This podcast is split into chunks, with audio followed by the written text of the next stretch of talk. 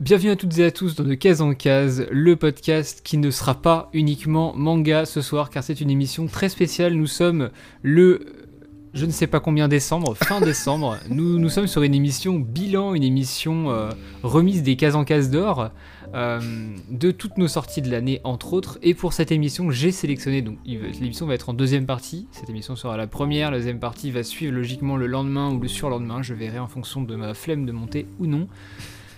Il y aura deux groupes pour cette émission, vous les connaissez logiquement déjà tous, ils sont tous... Oula non, ils ne sont pas tous encore venus sur de case en case, c'est une première pour l'un d'entre eux. Mais voilà, j'ai euh, scindé euh, le, le collectif des euh, podcasteurs d'histoire à bulles et d'imaginaire en deux.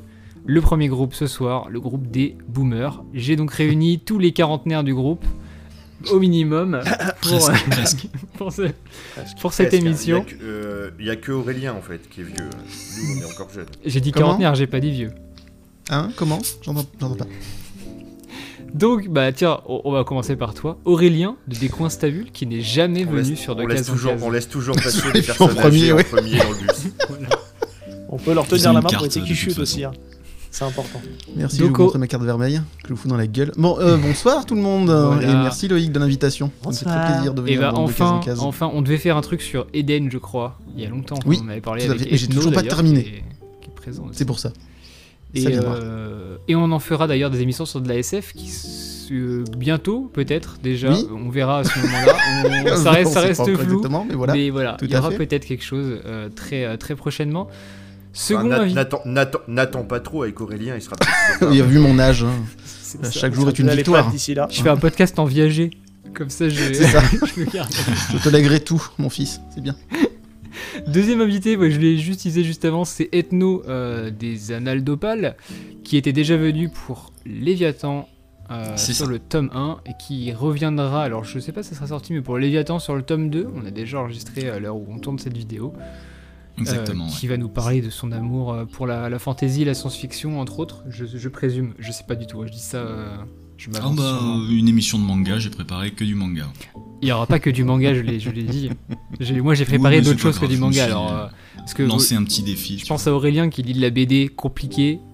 De voilà, j'ai dû l'inclure. je quoi. t'ai mis que du manga aussi. inclusif. J'ai décidé de te pourrir la soirée en fait. Alors BD pour les 2-3 du fond qui savent pas ce que ça veut dire, ça veut dire bande dessinée. Voilà. Voilà, Juste c'est ça, c'est au cas c'est les mangas en couleur. BD. c'est- ça, c'est les mangas en couleur, en grand dessiné. format, avec une cinquantaine de pages et à vois, 12-13 qui se livre euros. Voilà. Attention, attention parce que pour Aurélien, euh, ça, son coup de cœur 2022, ça va être Achille Talon. hein. Les schtroumpfs. Qui T'entends chez les Ouais, Moldaves. Sionard. Donc ensuite, vous l'avez reconnu avec euh, sa voix qui vient souvent sur le podcast, c'est Seb de Y a-t-il un pilote Hello dans le manga. Et pour terminer, le meilleur pour la fin, euh, je crois que c'était les maisons d'édition de l'épisode 2 où, où il m'avait fait le dire. Sinon il est vexé si Voilà. tu ne l'as pas pour la fin. Max de PCF Manga que vous connaissez maintenant euh, très très bien. Salut, bonsoir. Merci euh, Loïc de piquer notre idée des PCF d'or, j'ai capté ça. Alors, le, le PCF d'or, euh, voilà. c'est pour la voix, c'est pour po- le chant. Oui, mais quand même, euh, les cases en cases d'or, euh, tu trouves autre chose, des cases en cases d'argent si tu veux. Et bien non, les cases en cases de diamant. Voilà. Non, le bronze. Parce que les chevaliers de bronze, c'est les meilleurs. Ah, j'ai. Alors, euh, je tease en même temps, pour Max Kellin, je compte regarder Saint Seiya en 2023. Je lui ai déjà parlé en- de ça en privé. Je finis la quête de Dai avant, je suis à l'épisode 60 de Dai, c'est c'est bien, bien. je suis bientôt à la fin. Ah, ensuite, c'est Saint Seiya. Voilà, je. Tu, pour- eh, tu pourras me faire euh, des lives Twitch Si en tu direct de chaque épisode. Franchement, moi je, je regarde chaque épisode si tu fais ça. Non, Live non, mais je, je je te ferai des vocaux interminables euh, comme tu sais faire euh, à chaque épisode si tu veux.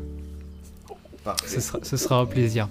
Euh, on va commencer donc. euh, il y aura Je lui, plusieurs ja- parties à je- cette je lui ai émission. jamais fait de vocal de ma vie, mais il dit que Comment je- ça Non, Interminable. alors. Non, je, je fais- te fais des appels interminables. Parce que Ah j'aime oui. pas. euh, je fais des, j'ai fait des appels, moi, comme les vieux. C'est Seb Tu sais, l'expert des les- vocaux. Tu sais, ici, les vocaux, on connaît pas, nous. hein. Euh, Aurélien, il fait encore des télégrammes. Il m'a envoyé un télégramme la dernière. Je, je te Moi, rappelle j'envoie qu'une encore fois, des tu m'as laissé SMS. un vocal, un, un vocal de 7 minutes, Max? On en parle? Oui, oui, vocal oui. de 7 minutes que tu m'as Là, laissé. c'est plus un vocal, là, c'est. euh, Espèce d'escroc, va. C'est un Et si monologue. c'est Seb qui te dit ça, c'est que c'est vraiment long. hein. Donc, on va commencer Oui, mais par y a- les. Il y a, per- y a personne pour t'arrêter dans un vocal. C'est ça le problème. Voilà, ben moi je t'arrête du coup. On est là pour Ah. remettre des cases en cases d'or. Vos, vos Oui, petits trucs perso, ça sera pour la passion du creep. Euh, le podcast donc euh, du creep, enfin un des podcasts du creep. Vu qu'on a Aurélien qui a aussi le podcast euh, Les Maîtres de. Masters of Ouais, Horror Show. Master of. Horror Show, pardon. Moi, Je C'est l'ai traduit en merci. français. Tout à fait. Donc, euh, première partie de l'émission, on va remettre notre coup de cœur de l'année 2022. Euh, le- la seule euh, petite spécificité de ce coup de cœur, c'est qu'il faut que ce soit une série qui soit sortie en France en 2022. Que ce soit BD, comics ou manga, peu importe. Je vous ai demandé sur les réseaux sociaux, vous avez été euh, relativement nombreux à répondre. On va commencer par les... On va commencer par, euh, par Charnal qui, qui m'a envoyé un message privé sur Discord qui m'a dit que son coup de cœur 2022 c'était Pilote sacrifié, euh, donc sorti chez Delcourt Tonkam, accompagné d'un petit message en mode incompréhensible Delcourt Tonkam qui sort une série qui ne se vendra pas. Bon. Est-ce que vous l'avez lu Peut-être Max? Non, pas du tout. Non, Pas je, du tout. Je, je vois même pas ce que c'est. Moi je vois, le, quoi je vois Pilote sacrifié, c'est une couverture qui est bleue avec un pilote type année, euh, années 50 avec les petites lunettes et tout, euh, enfin plutôt années, années 30 du coup. Je suppose que ça traite de la Seconde Guerre mondiale. Euh, il m'a aussi, je pense que c'est dans le thème, parce qu'il m'a aussi demandé- parlé de Fleurs de Pierre, donc euh, par Revival, par l'éditeur euh, Revival, qui l'a ressorti à l'heure actuelle. Euh, en 5 tomes, le premier tome est disponible, c'est un mastodonte, une fois en main, très très lourd, et ça a l'air d'être assez culte, donc pourquoi pas de mon côté le lire plus tard. On va ensuite passer à Twitter, on m'a parlé des enfants d'Hippocrate, voilà, petite série qui, euh, qui n'arrive pas à trouver son public. On va parler aussi de Darwin's Incident, Ouais. mais je pense que tu en reparleras peut-être, Seb De Darwin's Incident Euh, oui. Non, mais moi je vais en parler. Tu vas en parler très bien, donc on en parlera plus tard. Adabana, alors je sais pas si vous comptez parler d'Adabana, euh, voilà.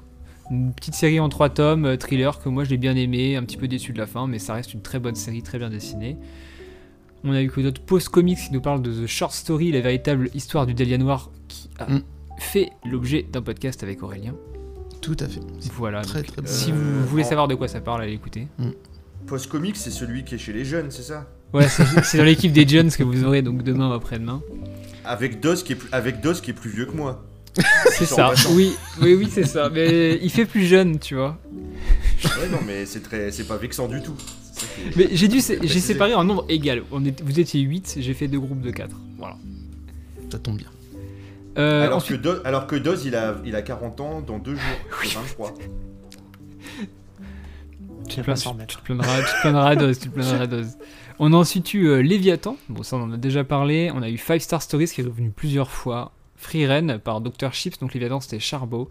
Five Star Stories c'était par Manga Joujou. Euh, Gensen qui est déjà venu donc euh, parler de Dan Dadan euh, chez Seb nous parle de euh, Die Dark. De- Die Dark qui a été nommé, je crois, 31 fois dans tous les messages que j'ai reçus. C'est Ah le. ouais, ce mais non, mais vraiment bien que ça bah, je sais pas si. Ah ouais. Alors moi j'estime que c'est très bien, mais de là à le mettre le meilleur nouveauté de 2022, je sais pas. Après peut-être que les gens lisent moins de mangas que moi aussi, tu vois. Il y a ça. Peut-être que tu vois, ils Mm. lisent euh, une dizaine de séries dans l'année, et sur les 10 séries, oui, Die Dark c'est vrai que c'est dans le top quoi. Enfin, Bah, en même temps, on y reviendra, mais des vraies, des vraies grosses nouveautés, il n'y en a pas des masses non plus. Non. hein. Il y en a eu quelques-unes, ça que mais il n'y c'était a pas eu ouais. tant de choses que ça. Enfin, ça a été compliqué de trancher, hein, je vous le dis, mais euh, voilà. Mm. Bref, on y reviendra. On nous parle ensuite de One Dance, The Sound of My Soul, qui est revenu plusieurs fois sur Instagram notamment, série de chez Akata, sur un violoniste, euh, un petit shoujo, je crois. On a eu l'édition Okage de Naruto. c'est Go qui c'est Go qui est C'est passé troll, par ça. là. Bah, c'est sorti C'est en un troll. 2022 techniquement. Non, mais Euh, c'est un troll. En Sûrement. fait, la meilleure série. En BD, on a eu La République du Crâne. Ça te parle peut-être, Aurélien, qui m'a été cité Mm, par Ce qui Julien. paraît, c'est très bien. Euh, voilà, une petite euh, série de BD, alors pour l'instant en un tome euh, sur les pirates. On a eu quoi On a eu Supergirl Winter of Tomorrow par Tor- Tom King et Bilgis Evely qui, euh, qui a fait l'objet d'un épisode, je crois, chez Post Comics. Lightfall, Toutes les morts de l'île des stars, Boys Abyss, Oshinoko. J'ai eu plusieurs fois Dan Dadan qui est revenu aussi, comme quoi hein, tous ceux qui crachaient dessus, bah, finalement on est quand même beaucoup à l'avoir apprécié. Euh, Ultra Méga en comics et euh, je passerai, je ferai les petites réponses d'Instagram plus tard, mais on va commencer par Ethno. Ethno, est-ce que tu as un coup de cœur sorti en 2022 Ouais, ouais. Alors, euh, j'avoue que c'est un truc assez bas du front. C'est rien d'exceptionnel, mais. euh, Ah, toi, toi, toi, t'as mis Ça Rooster m'a fait Fighter, marrer. toi. hmm Toi, t'as mis Rooster Fighter ou un truc comme ça. Bah voilà. En fait, il faut savoir que je suis très difficile à faire rire euh, en termes de lecture. Et là, un coq qui se tape contre des gros monstres, un coq Ah euh, ouais. qui baisse des poules, qui a une vie sentimentale. Et ça m'a fait rire. Il y a des trucs, en plus, il y a des Tu moments de du rêve, bravoure incroyables avec des planches super badass d'un coq, hein, quand même. On parle de, de- de l'animal à plumes, là. Et euh, voilà, il Je précise, cœurs, précise et que j'ai des auditeurs anglophones. Ils sont peut-être euh, partis sur autre chose. Oui, Donc voilà, là il y a trois tomes qui sont sortis. Les deux, premières, les deux premiers tomes sont vraiment excellents. Il y a beaucoup de bastons. Là, le, le troisième tome, il est un peu plus sur le sentimentalisme. J'ai un peu moins aimé.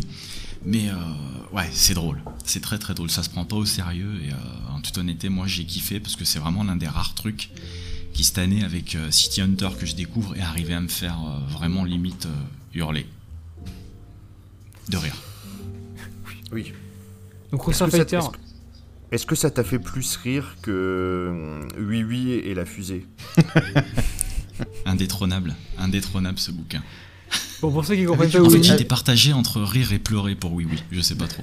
Non, mais tu avais pris de la drogue hein, pour Oui Oui, hein, il faut le dire. ouais, beaucoup. C'est euh, Monsieur Potiron qui m'avait euh, fourgué son truc. La poussière magique. pour, pour ceux qui l'ont pas, Ethno avait fait un épisode sur Oui Oui, la fusée, la fusée magique avec euh, Horizon Universe, Universe. euh, ouais. sur, euh, qui est Avec disponible sur toutes les plateformes d'écoute, euh, qui était hilarant. Complètement improbable, d'ailleurs, Ouais, l'épisode, C'est ça, hein. c'était excellentissime, c'était vraiment trop bien. Vraiment. Et on est arrivé à tenir une heure quand même, c'est incroyable. Non, mais c'est ouf. Non, Ouais. La drogue. Ouais, voilà, c'est ça. Bon, c'est bien marré en tout cas. Max, ton coup de cœur 2022 Alors, euh, je commence tout de suite par tricher.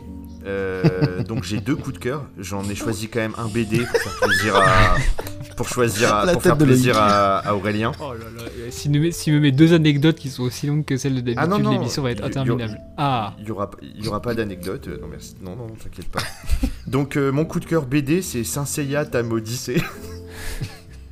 c'est sorti en C'est une 2022 BD. Ah C'est non, c'est le celle de La BD.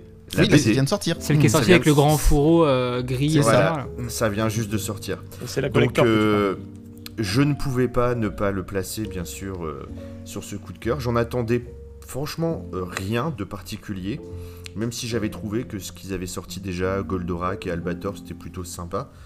Euh, mais euh, enfin dans la même collection, hein, je veux dire les, les Kana Claxi- Classics, euh, donc dans les formats BD. Et franchement, ça a été une très très belle surprise. J'ai beaucoup aimé. Je trouve que c'est un- un- une BD qui respecte euh, réellement. euh, on sent que ça a été fait par des fans. Ça respecte réellement le, support d'origine.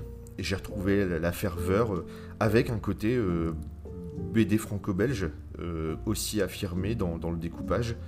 Et j'ai trouvé que c'était vraiment une très belle, un très beau coup de cœur, moi de mon côté. Euh, parce que ça m'a donné vraiment envie de lire la suite et je m'y attendais pas. Donc là, il y aura 5 tomes. Il y a le premier tome qui est sorti. Une très très belle édition collector euh, avec plein de bonus euh, où on voit comment ils ont conçu la BD et c'était passionnant. Il y a même des petits, un peu comme dans les artbooks au Japon, il y a une petite histoire de Iki un peu sur le qui est écrite en fait en, bonus, peu comme un- une sorte de fan euh, fan fiction, mais comme ça se fait dans les artbooks au Japon.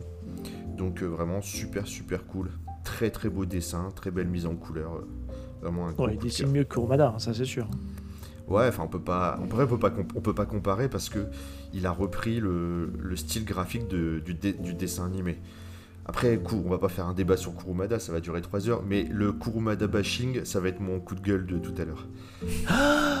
Aïe aïe aïe. Donc là, attention. Euh, Attention. et sinon, euh, autre coup de cœur, euh, c'est Clévates, donc chez Kiyun, qui est une série, pour l'instant, il y a deux tomes qui sont sortis. Je, je vois Seb qui fait des grands yeux parce que j'ai pas trouvé d'autres coups de cœur de l'année 2022 en fait, de sortie vraiment. Donc Clévates, euh, un- une, série de dark fantasy, vraiment super cool, avec un énorme potentiel. Moi j'ai adoré les deux premiers tomes, j'ai adoré les personnages, j'ai adoré l'univers, le dessin. Donc j'attends impatiemment la suite. C'est un, c'est Yuji comme, enfin, je- je- j'espère pas me tromper sur Iwasa, ouais, Iwasa Ira, un truc comme ça. Euh, et euh, c'est un, un auteur que j'aime beaucoup, que j'avais déjà beaucoup aimé, Dimension W, qui fait, euh, qui a un style graphique très très particulier, reconnaissable tout de suite. Et voilà, gros coup de cœur sur, euh, sur le lore, sur tout l'univers et les possibilités de développement qu'il y a dans, dans ce titre. Et je l'avais dit avec ma façon d'exagérer un peu toujours euh, dans PCF Manga, j'avais trouvé que c'était le meilleur titre de Dark Fantasy que j'ai lu depuis Berserk. Et je le pense vraiment. Après, ça peut paraître exagéré, mais je le pense vraiment. Au, au niveau de l'univers, il y a un, un énorme potentiel. Donc voilà, c'est ce que j'ai plus aimé cette année dans les nouveautés euh, 2022. Ça, tu me chauffes parce qu'en Dark Fantasy, moi j'ai Berserk, Ouais, j'ai- Claymore, mais c'est tout quoi. J'avoue que. Ouais. Ah, Et y a pas Berserk. Claymore, c'est, ça date pas d'hier. hein. Uberblatt, tu l'as pas lu? Ou, si, mais je les ai pas. Je les ai lus, mais je les Ah. ai pas. Et c'est- Enfin, j'ai 23 bien tomes. Blood, c'est ça. hein. Hum, C'est ça. C'est bien, mais ouais, pour l'instant, je préfère. euh, c'est que voilà, il faut voir l'évolution, mais je trouve que Clévates euh, a un potentiel au-dessus de Claymore et, euh, et au-dessus de. Enfin, moi, Hubelblatt, je trouve que c'est quand même. euh, c'est limite un. Limite un hentai parfois. Ouais, c'est un peu pour ça que j'ai Deux, décroché trois aussi. scènes. ouais. Ouais, moi j'ai forcé jusqu'à la mais- fin, mais. Sur les premiers en tout cas. Oui, voilà, c'est ça, parce que ça, ça continue pas comme ça. Très bien. Et ben Clivates, peut-être que je me laisserai tenter en 2023, on verra euh, fonction. euh, J'attendrai peut-être 3-4 tomes, comme les enfants de les enfants d'Hippocrate, j'ai attendu qu'il y ait 4-5 tomes de sortie pour trouver des lots d'occasion. euh, ça reviendra moins cher, et puis euh, pourquoi pas. Seb, Alors, juste, euh, oui. ça, a rattrapé, ça a rattrapé l'édition japonaise, donc là, le 3 sort en décembre, je crois, et après, euh, il va falloir attendre. Si tu veux oui, attendre mais 3 je, 4 je suis patient, si c'est tu veux pas attendre un souci. hein. Il est jeune, lui, il a du temps. Tu l'as vu devant Tu- moi. Tu viens de m'appeler Seb là. Non, j'ai- dit. Ah, il Seb. voulait me donner la parole, Voilà. mais tu lui as coupé la parole. Ah d'accord. T'as voulu la garder. Comme toujours. Très bien, bien, bien. Seb, c'est à toi. Vas-y, tu peux continuer ta, ta lancée et ton, ton coup de cœur de sortie, donc 2022. Euh, moi j'ai pas mal hésité. Euh, Il y avait la facilité de dire Dan Dadan parce que c'est une vraie bonne nouveauté, mais on en a déjà parlé. Il y avait aussi Léviathan, mais, euh, mais vous en avez parlé aussi en disant que c'est très bien. Donc j'ai j'ai plutôt misé sur un titre un peu frais et assez léger et le mettre en avant parce que je suis, même si on en a parlé dans le, dans le podcast, je suis pas sûr qu'il fonctionne bien en termes de vente. C'est Deep 3, euh, le manga sur le basket euh, chez Mangetsu.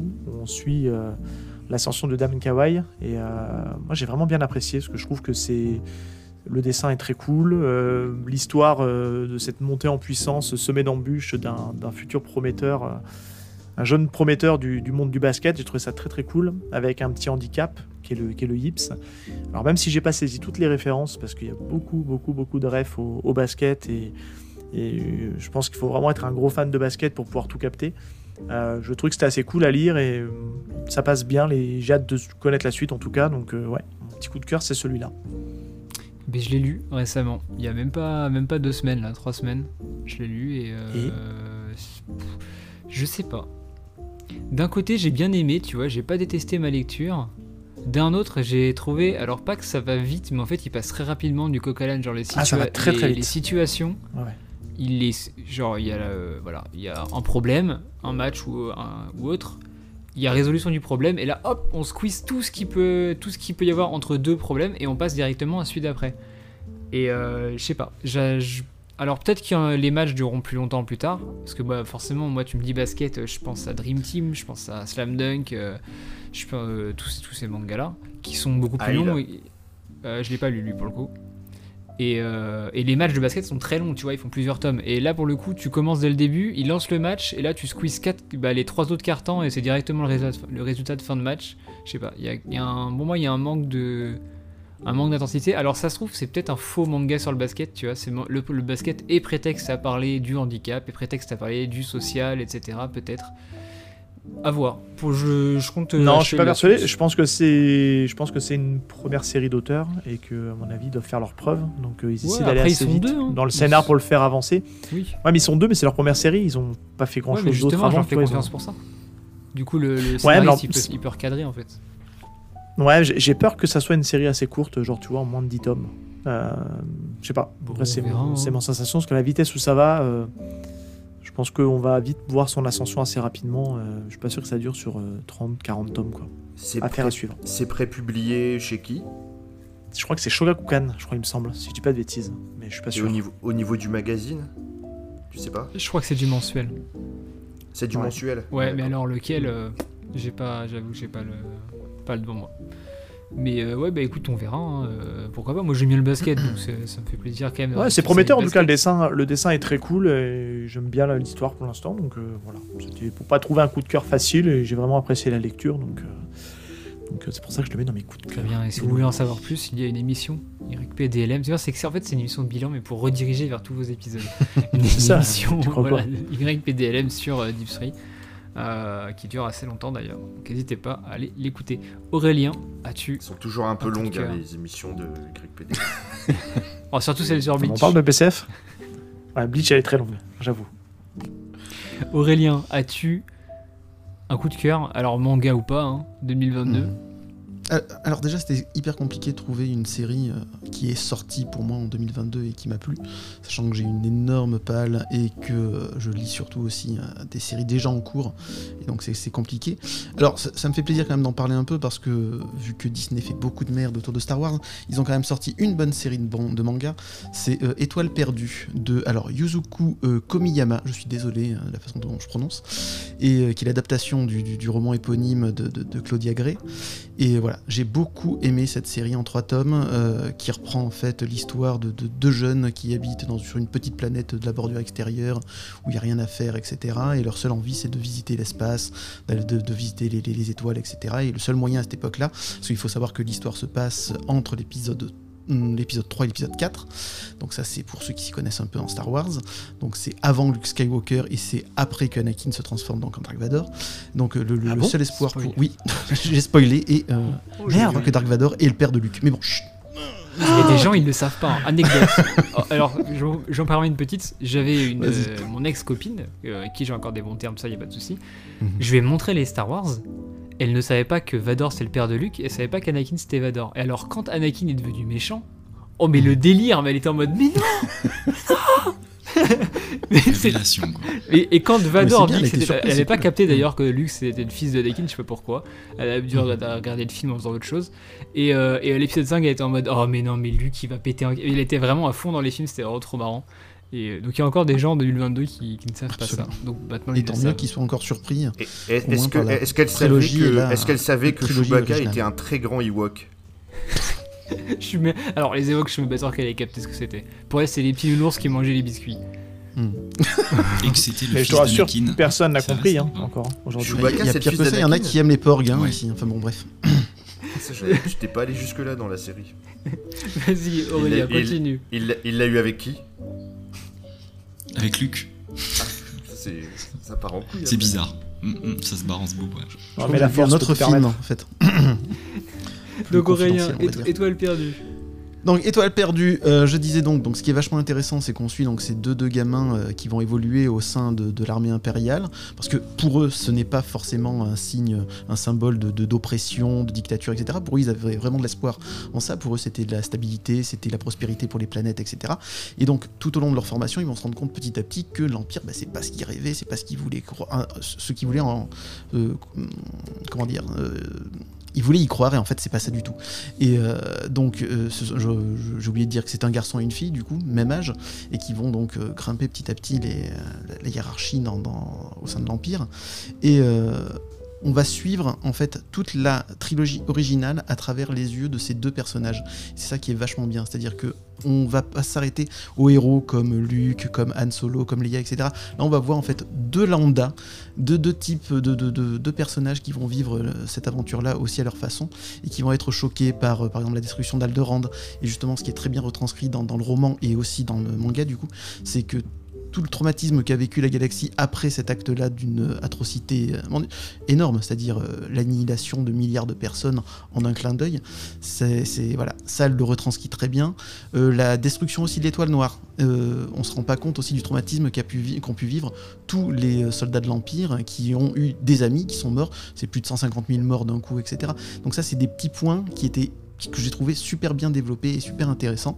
Euh, alors, On n'est pas obligé de connaître tout Star Wars pour aimer ce, manga parce que c'est très très bien dessiné. Il y a des scènes d'action, il y a des combats spatiaux, il y a une romance aussi. Et c'est voilà, il y a la, montée en pression et le suspense monte au fur et à mesure des tomes, etc.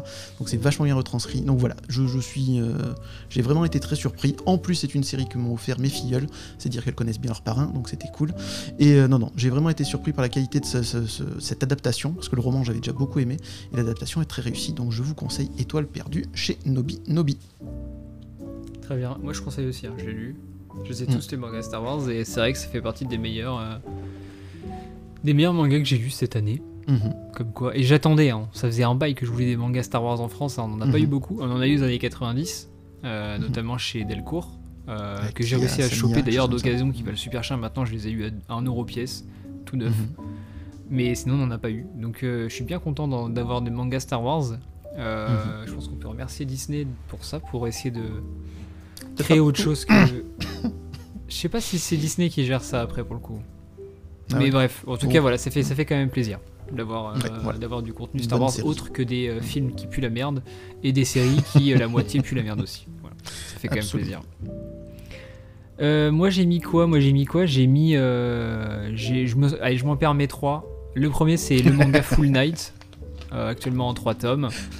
Une euh, dystopie euh, un petit peu tirée vers de la SF qui rappellera des ambiances à la psychopathe avec euh, donc en fait pour résumer grossièrement les personnes qui vont les vampires? Non c'est en fait les personnes qui, qui sont atteintes enfin qui vont mourir d'un accident ou autre. Elles ont le choix de se faire transplanter une graine dans le corps pour en deux ans devenir une espèce de plante ils appellent ça la transfloraison parce qu'en fait il y a plus il y a une espèce de nuage noir un petit peu à la Dragonhead qui a recouvert toute la terre donc il n'y a plus de soleil. Donc en fait, les plantes meurent. Et ils ont trouvé le moyen de faire pousser des plantes dans les cadavres des gens. Et donc en fait, quand tu, quand tu te fais transplanter une graine, tu deviens, enfin ils te filent de l'argent, donc tu deviens riche. Mais au bout de deux ans, tu cannes, enfin tu deviens une plante. Et on va suivre un personnage qui va bah, se faire transplanter une graine et qui va travailler avec, euh, avec la police parce qu'en fait, il se trouve qu'il y aurait des euh, plantes qui euh, seraient pas que des plantes. D'où le truc psychopathe, tout ça. Euh, pour ceux qui ont vu, Psychopathe, ça m'a rappelé ça. C'est très très bien, c'est super bien dessiné. Le découpage, il est top, euh, il est top moumout.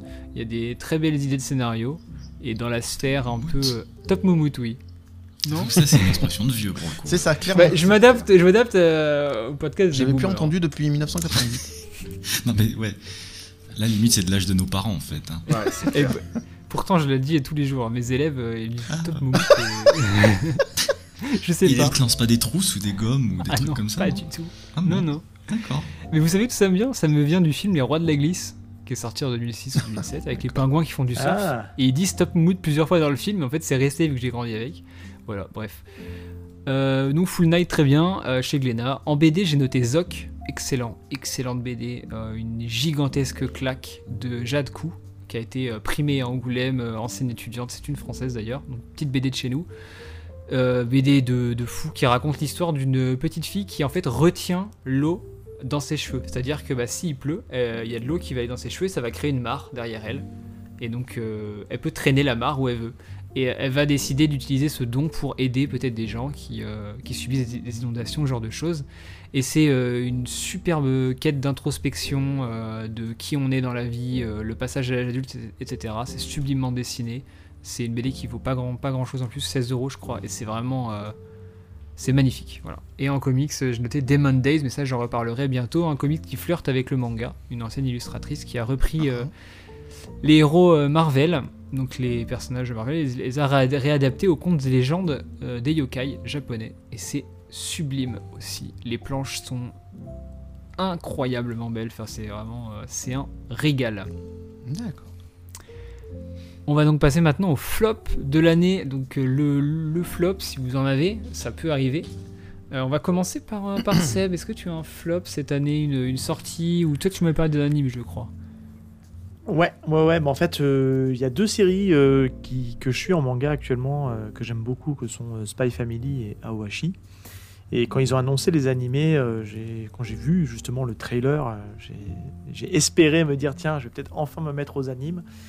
Et en fait, euh, bah, ça a été un, ça a été un, pas top top quoi. En fait, mis à part euh, la musique qui est cool, euh, voilà, qui fait un peu l'ambiance, ça reste toujours. Alors il y a des, très bons animés, mais ça, prouve que je suis pas du tout client d'animation euh, comme c'est fait en tout cas. C'est des trucs qui restent assez feignants, qui c'est pas super bien animé. Et enfin, c'est pas ma cam, clairement. Je peux comprendre qu'il y en a qui aiment et qui rentrent par ça, mais je vois pas ce que, mis à part un peu de couleur et de la musique, je vois pas ce que ça m'apporte par rapport au manga. Euh, bon, Il y a tout le travail aussi des, des doubleurs, hein, qui, des comédiens de doublage, pardon, qui, euh, qui font le taf et qui rendent le truc vivant, mais euh, je sais pas. Non, j'étais assez déçu, j'en attendais beaucoup plus. Je pensais qu'il allait vraiment avoir du budget dans l'animation, que ça allait être quelque chose de waouh. Et voilà, c'est j'ai Spy Family, j'ai dû regarder les 4-5 premiers et j'ai un peu lâché. Et Awashi, euh, ça c'était encore moins bon, je trouve, en termes d'animation que, Spy Family. Donc j'ai regardé les deux premiers épisodes et j'ai lâché aussi derrière. Donc euh, bref, donc c'est clairement pas pour moi, en tout cas pas comme ça, pas fait comme ça et pas dans cette conception-là.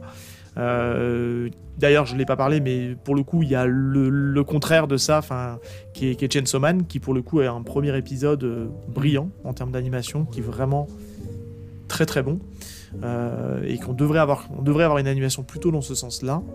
Enfin, en tout cas, ça me correspond mieux. Mais en tout cas, ouais, l'animation japonaise, euh, c'est pas encore, c'est pas encore pour moi. Voilà. À part Ranking of King. Ah oui, Ça, ouais. mais c'est ce n'est pas Ouais, un flop du coup. Mais ça reste 2022. Non, non, non. C'était vachement Non, bien. non, non. Mais ouais, ouais, Ranking of Kings, c'est oui, oui, c'est pareil, c'est une, c'est pareil, une vraie bonne surprise d'animation. Mm. J'étais surpris qu'on pouvait avoir des trucs animés comme ça. Et il y a tout qui va bien, quoi. Il y a le, Mm. Les comédiens, la, musique, tout est cool dedans. Et ça, je me le garde de côté. J'attends que ça sorte un peu plus pour justement euh, me le binger. J'aurais aimé des musiques peut-être un peu plus euh, épiques par moment dans Ranking of King. Je trouvais que ça, fait... ça faisait un peu trop enf- enfantin sur la durée. J'aurais bien aimé euh, des musiques euh, bah, à la euh, IQ, MHA, euh, SNK, genre, genre de, de musique vraiment très épique qui pourrait accentuer le truc. Mais bon, c'est pas, ça reste une Après, il y a le côté. C'est le côté conte. c'est vrai que c'est le- hein. Il faut peut-être. euh, Il, il Oui, garde oui, le bah, côté sûr. euh, au niveau de la musique. Mais en combat, tu vois, j'aurais bien aimé qu'ils sortent un peu de ce côté conte. Je pense qu'il y, avait- il y a des combats qui sont superbement bien animés et chorégraphiés, et c'est dommage d'avoir la petite musique euh, euh, à l'ancienne. euh, bon, après, voilà. hein, Et c'est par, par contre, le gros, point, po- le gros point positif de l'animation, par contre, c'est vraiment, je l'ai dit tout à l'heure, c'est le, c'est le côté musique. Je trouve qu'ils ont un, ils ont un talent, les, Mm. les Japonais, pour toujours arriver à nous trouver des openings qui déboîtent, euh, des musiques de fond qui déboîtent. Et c'est des trucs qui te, qui te restent dans la tête, tu vois. Enfin, je pense à Chainsaw Man, euh, vous l'écoutez une fois, il vous reste dans Oh, la tête. Awashi, pareil. Enfin, il y a, il y a plein de, je trouve, d'openings qui restent dans la Et ça, ils sont très Ah, bons c'est pour ça. c'est surtout, c'est surtout qu'ils mettent le budget, ça, euh, énormément de budget sur la musique. C'est ça. Ben, on a l'impression qu'ils Bah, mettent le budget que Parfois oui, mais euh, alors sur les openings et endings, ils prennent de plus en plus de, des vraies stars de la musique euh, au Japon. En tout cas, euh, des gens, des, des groupes ou des idoles ou autres qui sont en train de monter. Et après, sur les compositeurs, c'est clair qu'ils mettent de l'argent. Quand tu vois la, qualité de beaucoup de compositions musicales, tu vois maintenant ils font des, des, des ciné-concerts. euh, euh, Il y a eu Naruto, il y a eu Senseiya, il y a Dragon Ball, etc. C'est des, niveaux de musique qui, atteignent euh, presque le niveau de, des musiques des films hollywoodiens. Alors que tu vois des séries françaises, la musique c'est pas ça, parce qu'il n'y a pas le même budget. Mais effectivement, ils mettent peut-être plus d'argent dans la musique que, euh, que dans parfois euh, l'animation. Je suis d'accord. Moi, j'adore, j'adorais l'animation japonaise avant les séries, je veux dire. Et c'est vrai que j'ai de plus en plus de mal à, à regarder parce que c'est du PowerPoint de plus en plus. Enfin, c'est une généralité, peut-être qu'il y, a- il y a encore des très bonnes séries. Mais il y a quelques je séries qui c'est vraiment, vraiment très très très moyen en termes d'animation. Ça bouge pas sur l'écran. Et, euh, et je parle des, des séries, hein, pas des films. Ouais. Il y a des films d'animation magnifiques. hein. Mhm. Ah non, non, ça n'a rien à voir. Je, je fais la distinction aussi entre les deux, ouais, complètement. ouais. Mm. Mais euh, petite mention spéciale en termes de musique d'animation, allez écouter l'ending de Jujutsu Kaisen, qui est vraiment une, une petite pépite de musique. euh. Max, as-tu un, un flop? C'est vrai que c'est les flops, j'aurais dû mettre que des trucs bien. en Alors, fait. euh, Pas des trucs négatifs. J'ai eu un peu de mal aussi à trouver un flop parce que je vais parler d'une série que j'ai moins, j'ai pas trop aimé, mais de là à parler de flop, c'est juste- je suis, je suis un peu quand même, je suis quand même assez bon client. euh, C'est difficile pour moi de parler de choses que j'aime pas. Euh, en tout cas, il y a une série euh, qui me donnait vraiment envie au départ. Euh, c'est Darwin's Incident que j'ai vraiment pas aimé, mais vraiment pas du tout. Non, mais je, je, Seb, Seb, tu peux me T'es pas le seul. hein. Après, c'est c'est- c'est- c'est- c'est mon avis. Je vais expliquer pourquoi. Donc, au niveau de l'histoire, je trouvais que c'était vachement intéressant. Ça aurait pu être vachement intéressant. En tout cas, moi, je suis, je suis resté vraiment sur le quai de la gare. euh, que ça soit au niveau du graphisme et surtout au niveau des personnages. Moi, j'ai trouvé ça euh, hyper cliché. Mais réellement, alors je me suis pas arrêté au tome 1, je me suis dit je vais continuer et voir si ça évolue dans le même sens. Mais c'est juste pas possible, il y a quelque chose qui me sort complètement. Un peu comme si euh, ma. Comment on appelle c'est le, le niveau d'incrédulité. euh, le... Ouais. Ouais, j'arrive pas à plus être dedans, il y a un truc qui ne fonctionne pas. Mm. Euh, pour moi, c'est un mauvais euh, Planète des Singes Origin. Vraiment, je comprends pas pourquoi ce, ce titre-là est le prix Taisho, parce que souvent c'est des très bons titres. Et en plus, l'histoire pouvait être vraiment intéressante. Moi, je sais pas, je j'arrive pas, je, suis pas rentré dedans, et rarement ça m'arrive. Là, j'ai décidé d'arrêter, euh, je continuerai pas, arrêté au tome 2, et, et ça m'a pas plu. Alors, je sais qu'il y a des gens qui l'adorent.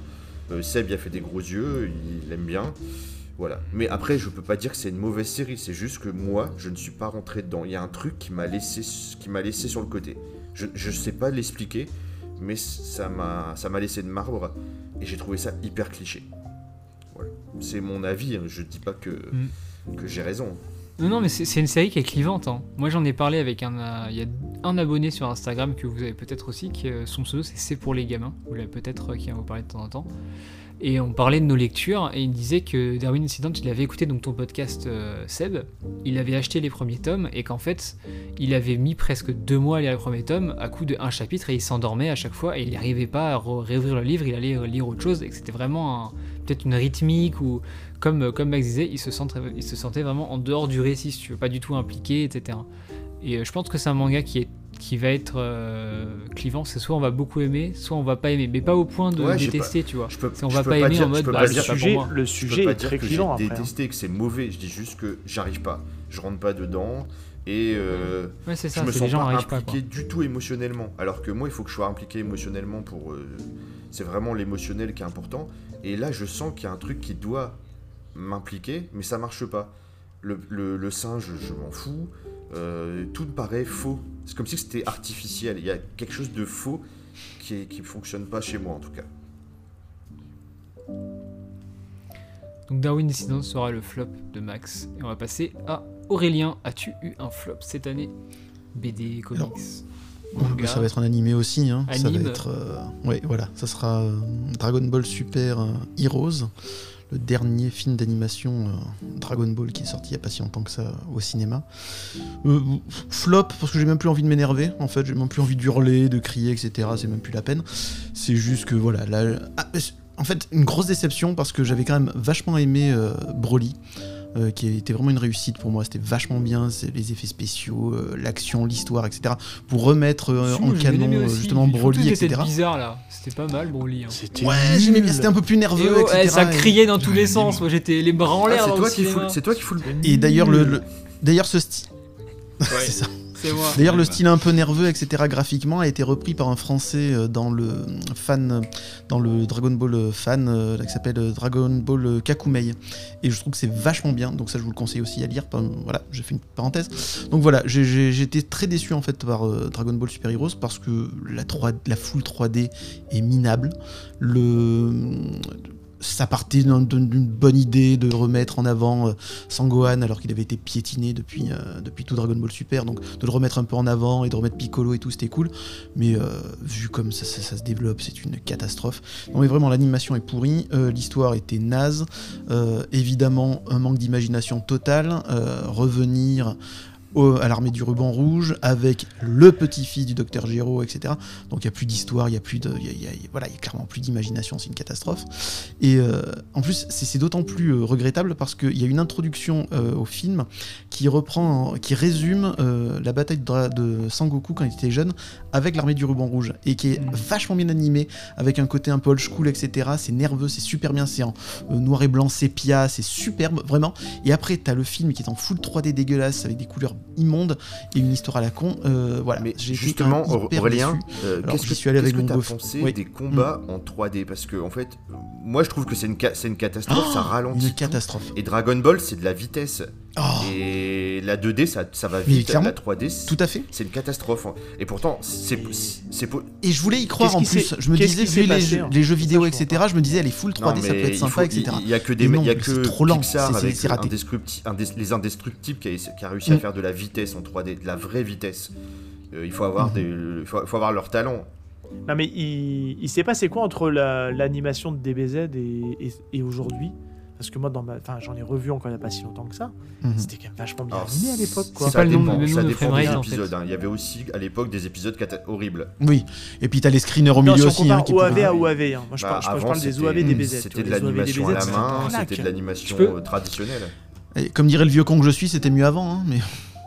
Bah non, mais je te rejoins complètement. Évidemment. Tu peux pas euh, comparer euh, Tapion avec cette merde là qu'on a eu au cinéma. C'est ça. Voilà, à un moment donné. Bah, euh, je suis désolé, mais moi, quand, tu- quand vous parliez de Broly, je préfère le premier Broly euh, OAV qui est sorti à, cette, à cet étron là qu'on a eu là, qui Oh, ressemble à rien. Oh, t'exagères. Oh, eh, franchement, c'était lumineux, il y avait des petits Oh là couleurs là, dans tous les sens. Non, mais le design de Broly, il est pour- petite du bois hein, quand même. hein. La- J'étais tolérant pour les deux premiers. hein. J'étais tolérant pour Battle Et of Freezer. God et, euh, Alors, et ah, pas Golden Frieza. J'avais bien aimé, j'ai trouvé ça cool. Et quand ils ont sorti Broly, j'ai dit au secours quoi. Putain, mais pourquoi ils veulent pourquoi refaire un Broly alors La que le premier la- Broly était parfait quoi. la- Oui, mais justement, il était pas canon. La Là, ils l'ont rendu canon. pour montrer que Akira, euh, Akira Toriyama ils sont fous complètement. Euh, au départ, euh, au Japon d'ailleurs, il est sorti comme ça. Il avait appelé euh, Dragon Ball Super Super. Et en fait, ils en ont enlevé un parce que ça faisait con. Mais lui, il se souvenait tellement même plus que ça s'appelait Dragon Ball Super, il l'a appelé Dragon. Ball, le film Super. Donc ça faisait Dragon Ball Super Super. Et c'est une vraie- une- c'est un vrai truc. hein. Et ils l'ont enlevé en Europe et aux, aux- aux États-Unis. Non, mais il en a plus rien à foutre. De toute façon, il est lié à vie. Avec. Oui, mais il s'en fout. Il en de le a faire. rien à péter. Depuis plus, euh, Aurélien, par Mais contre, oui, depuis quand clairement. tu crois encore à Dragon Ball euh, Parce que t'as l'air de toujours y croire. t'es- Tu continues à dire Dragon Ball Super. Alors voilà, c'est c'est ma, c'est ma, grande, c'est ma grande blague sur Twitter, etc. Oui, C'est mais à chaque fois, tu critiquer à le chaque lis. fois qu'il sort, etc. en disant c'est de la merde, etc. Et je peux le dire parce que je les ai tous. Voilà. 18, quoi. T'as acheté le T'inquiète, tome 18, quoi. Il a Alors, acheté son que petit je- tome avec Bardock sur la, la couverture là. Y a pas de Ah, mais problème. alors, et c'était le moins pire de tous en plus, c'est vous dire. Euh, alors pourquoi? Parce que je suis un complétiste à la con. Déjà, donc j'ai commencé, je terminerai. Et deux, parce que mon beau-fils adore. Ah ouais, et que je lui ai fait découvrir Ah. les Dragon Ball, qu'il s'est tapé les 42 sans problème et qu'il a commencé mais ça, Aurélien, Super en Aurélien, 7. c'est une fausse Et excuse. ça Moi, je l'éclate. tous les, Dra- les Dragon Ball Super. C'est mes enfants qui les lisent et je suis pas obligé de les lire moi. Pourtant, non, je les lis pas. Et, Et tu les lis à pas la maison et je j'ai même pas, j'ai C'est même, ça, ouais. j'ai même pas essayé. Ah bon, tu les lis pas, pas. Ah. Moi, je regarde. Bah parce que après, j'aime bien les traits de Toyota, euh, Toyotaro. J'aime bien ce qu'il Le dessine. dessin est bien. Voilà. L'histoire est à chier. L'histoire est à chier, mais l'histoire est bien. dessin, Euh, le, le dessin est bien. Mais après, par contre, voilà, c'est une catastrophe de repartir toujours sur euh, Papy Vegeta et Papy Sangoku, alors que t'avais quand même un type qui s'appelle Sangohan, et puis même maintenant Trunks et Goten. Et là, visiblement, le, le- le prochain arc après Granola, qui, d'ailleurs, je le répète, dans le, de la Non, non, ça. c'est pas des gâteaux, c'est vraiment granola. Le, le s'appelle prochain Granola. arc, c'est Papy Donc, Brossard. mais euh, n'empêche, le dernier tome c'était sympa parce qu'on n'a pas vu, euh, voilà. on n'a pas vu euh, Vegeta et Sangoku se battre, donc ça rendait un petit intérêt au dernier tome. Bref, Euh, donc après l'arc de Granola, on va passer à un arc super héros justement avec Goten et Trunk. Et enfin, on va peut-être trouver un truc un peu intéressant, un peu fun. Je dis pas que ça va être exceptionnel, mais au moins, putain, un peu ras le cul de voir toujours les mêmes euh, héros, etc. Parce que ça vend. Ah, mais Et- ça, c'est de la faute des japonais, hein. ils sont innovants, c'est. Goku et Vegeta. Donc, euh, Non, mais c'est des, des, des, Vegeta, des hein. quoi, des directeurs euh, commerciaux qui disent allez, ça, ça vend. c'est- beau, c'est qu'Aurélien, il y non, croit encore. Il c'est dit ouais, mais ça va être peut-être sympa. Tu sais, on est au tome. Et il y croit encore. Non, mais ça sera un peu. Non, mais ça sera forcément mieux. C'est une forme d'amour. Il veut, pas- il veut pas, il veut pas, il veut pas, quitter Parce que je Dragon vous ai il, ira jusqu'au bout. Mais non. Non, parce que encore aujourd'hui, je trouve que c'est quand même la meilleure série d'action. Donc euh, oui, Euh, je parle de Dragon Ball et Dragon Ah. Ball Z, évidemment. Ah bah bien Ah, sûr. les Donc, 42 euh, premiers tomes, oui, mais y a oui, plus voilà, rien on est après. d'accord. Voilà, on Mais après, il n'y a plus rien. Mais je- je j'arrête pas 200%. de dire que Dragon Ball Super c'est de la merde. Donc je continue. Mais bon, voilà. Donc là, c'était un gros flop. Et en tout cas, mon gamin à côté quand. Mais le oui, film, les enfants, il ils adorent régalé, par contre. C'est parce qu'on est, c'est parce Et moi, qu'on je faisais une moue. c'est tout. t'es On est bien, juste pas la cible. Et c'est pour ça que Non, oui, non, mais mais, moi, même il faut pas dire, il faut, il faut pas dire que c'est de la merde parce que les enfants ils aiment bien. Moi une fois j'avais, on avait dit ça et, et mon fils il était, il était Ah, triste. Il a dit ça. pourquoi vous dites que c'est de la merde parce que c'est de la merde. et tout. Donc c'est, c'est juste que Mm. c'est pas pour nous, c'est pour les enfants de 10 ans, c'est tout. Mais il y a, il y a le même problème avec, euh, tu sais, avec la, c'est des franchises qui remettent au goût du jour. Il y a le même problème avec les Jurassic Park. Nous, à notre Oui, époque, euh, clairement. on est resté Jurassic Park. Ils ont tout relifté la série. Maintenant, c'est devenu Jurassic World. Tu Mhm. trouves plus le long Jurassic Park. Ils ont tout mis en Jurassic Mhm. World. Et c'est fait pour aller toucher un nouveau public. Non, là, c'est pas le même problème. Et compagnie. Là, c'est pas Ils font pareil. la même c'est chose avec- ils font la- Non, ils- là, Mais si, ils font la même chose avec c'est- Dragon Ball. Parce là, que maintenant, c'est- là, est c'est pas pareil. Ils font parce ça avec que Star Wars Jurassic aussi, World, c'est de la merde. Ouais. Et les mecs qui ont fait ça, ils méritent, ils méritent la prison à vie et d'avoir une injection létale. Mais c'est pareil pour Mais Dragon non, Ball parce que Super, tu peux pas Max. dire ça. Il y a les gamins C'est qui exactement aiment, la même chose. Mais oui. C'est fait pour Tu es vendre. Ils cherchent même Max. plus à essayer de créer quelque chose d'intéressant. Ils veulent vendre. Bah Donc oui. ils te remènent les mêmes choses, ils te reboostent un peu ça, etc. Ils te rajoutent deux trois trucs. Et puis voilà. Mais ils ne changent rien. C'est c'est- et, euh, Jurassic World, il a raison. C'est exactement, c'était un reboot de merde. Faut arrêter un peu. Et les Star Wars, les nouveaux, c'est la même chose. C'est vraiment les vi- c'est vraiment l'émission des vieux là. c'est Super. bon. Et- C'était. Oh, il y c'était- bah oui. Moi j'ai bien aimé. euh, non. Alors, pour Dragon Ball, je suis d'accord que c'était quand même. Enfin, moi j'ai connu euh, aussi, allez, enfin pas à votre époque, Pas mais j'ai connu un peu époque. après. Et, euh, Petit con. et, euh, j'ai, moi, c'est, c'est reste encore une fois mon, le, le shonen que je trouve le plus abouti à l'heure actuelle. Mhm. Mais euh, Dragon Ball Super, j'ai regardé le début. Je me suis arrêté à l'arc euh, Zamatsu avec euh, Trunks qui retourne dans le passé, du futur, de l'autre passé, du monde alternatif. Comment il te ruine ce personnage. Et, euh, et je me suis arrêté là. J'ai pas, Mm. que j'ai essayé hein, par nostalgie, Mm. mais c'est pas possible. C'est hein. ça. Mais tout comme Star Wars, hein, les derniers films, je les ai Mm. vus une fois. Et je ne les reverrai probablement jamais. Par contre, Moi, je suis un complétiste à la con, donc je les ai trois. comics, machin, pas de souci. Comme Comme je disais, je suis un complétiste à la con, donc moi j'ai les trois en version collector en plus. C'est te dire à quel point. Oui, mais moi aussi. Je suis un ils sont là, ils- pigeon. ils, prennent pas, ils prennent la poussière, mais voilà. attention, je vais relan- attention, C'est je vais relancer un débat Écoute. sans fin, comme la prélogie. Ah non, non, c'est c'est pas Ouais. comparable, c'est fait par Lucas. tu- Il y, aura une, il y aura une émission en mai. euh, tu pourras écouter notre avis sur ça. C'est ça, exactement. On tease un peu. Elle, elle est là, elle Ouais. existe. On en, on en reparlera. Elle de est pas montée, mais elle est là. Pas de souci, pas de souci. Ethno, est-ce que tu as un flop toi aussi ou est-ce que Dragon Ball t'a suffi je crois que de toute façon ils ont tout dit hein, là-dessus, en tout cas. Non, moi c'est pas tant un flop qu'une euh, qu'une demi-déception en fait, on va dire, mais je vais pas me, je vais pas trop en parler trop longtemps parce que bah du coup on va, fa- on on a fait un truc dessus, c'est ça reste le tome 2 de Léviathan que je trouvais très moyen en fait au final, même s'il y avait des bons trucs. Et euh, bah, on développera tout ça euh, plus tard, mais Ah, ça euh, part pas voilà. comme tu voulais que ça parte en fait. Pas du tout, ça part même carrément à l'opposé. Ouais, c'est ça, c'est Ah. un sacré virage, c'est un bon gros drift là. Je l'ai pas encore acheté. Hein. J'attends que le troisième top sorte pour acheter le deuxième. D'accord, ok. Ouais, Et ben ça dépend où pas tu pensais truc. que le, le récit allait partir. C'est-à-dire que moi j'attendais un truc peut-être plus politique, plus... euh, voilà. Non, J'attends pas ça. il y avait euh, un autre choix de partir sur un, un Battle Royale, et ben du coup euh, ça part euh, à l'opposé de ce que moi je voulais. Donc euh, après il y a des trucs Ah. bien. C'est ce qu'on disait avec, euh, avec Loïc. C'est qu'il n'y a pas tout est acheté, c'est pour ça que c'est qu'une demi-déception. Mais euh, voilà, il y a- il y a- il y a- je vais pas trop en dire justement parce que tu l'as pas lu, mais tout n'est pas acheté malgré qu'ils partent dans un truc que moi je voulais pas voir. Voilà. Et au niveau du dessin, par contre, je serais curieux d'avoir ton avis. C'est ce qu'on disait encore une fois avec Loïc, c'est que l'auteur annonce qu'il a évolué dans son trait, dans son dessin et tout ça, et moi je l'ai trouvé beaucoup moins percutant que le, que le premier. On a moins cet effet waouh, euh, voilà. Et J'ai beaucoup aimé, beaucoup aimé Léviathan. Après, je trouve que dans son dessin, euh, il y, a des- il y a des trucs, euh, il y a des fois des planches qui sont masterclass et euh, des fois tu as une baisse de niveau euh, en- entre deux cases. Des trucs c'est un peu moins bien. Il y y a ce côté crayonné qui peut, qui peut donner cette impression de pas tout le temps maîtriser le dessin. Et euh, donc c'est pour ça que j'attends le tome 2 pour me faire un avis. Après, ça reste son premier manga. On peut lui accorder euh, quelques petites erreurs de jeunesse, on va dire. Mais euh, ouais, j'attends beaucoup sur l'écriture. Après, j'ai l'impression que ça va être un truc très classique, je sais pas pourquoi, mais je m'attends pas à un truc révolutionnaire. Ça je ben voilà, pas moi je pensais justement que ça partait sur un truc un peu plus, un peu moins classique justement. Et euh, Parce que je l'ai trouvé, très classique, moi, le premier tome. hein. Euh, quand je l'ai lu, en fait, euh, je, voyais un truc très classique. un- je voyais un huis clos d'horreur. Le seul côté intéressant, je trouve, dans la narration, c'était le, le fait de découvrir par les notes du journal tout ce, tout ce qui s'est passé. Mais je vois, enfin, pour moi, je voyais toutes les ficelles d'un huis clos d'horreur classique. Pas forcément Battle Royale, mais plutôt côté survie, comme on l'a déjà vu dans de nombreux films d'horreur. Donc c'est pour ça que je trouvais pas ça très très rafraîchissant. Quoi. Je trouvais ça assez classique. Je m'attendais à mieux en fait déjà dès le premier tome, et je me dis bon, c'est cool, mais il faudra avoir le tome 2. C'est presque l'édition Ouais, qui ouais. a envoyé le plus du pâté, je trouve. Avec les, avec, Ouais, avec les pages Mm. noires, Gros taf enfin, au niveau de noir l'édition, sur le côté, le... c'est ça, ça donnait vraiment envie. Ils ont un- l'objet donnait plus envie que le contenu presque. Ouais. On en parle dans. J'avais fait un épisode sur les bons mangas, je crois. Et on en parlait justement euh, de Léviathan. C'était quoi? 30% du C'était Adabana et c'était euh, Veil. On parlait de l'édition qui faisait vendre plutôt que. oh, Veil, je suis d'accord, j'adore.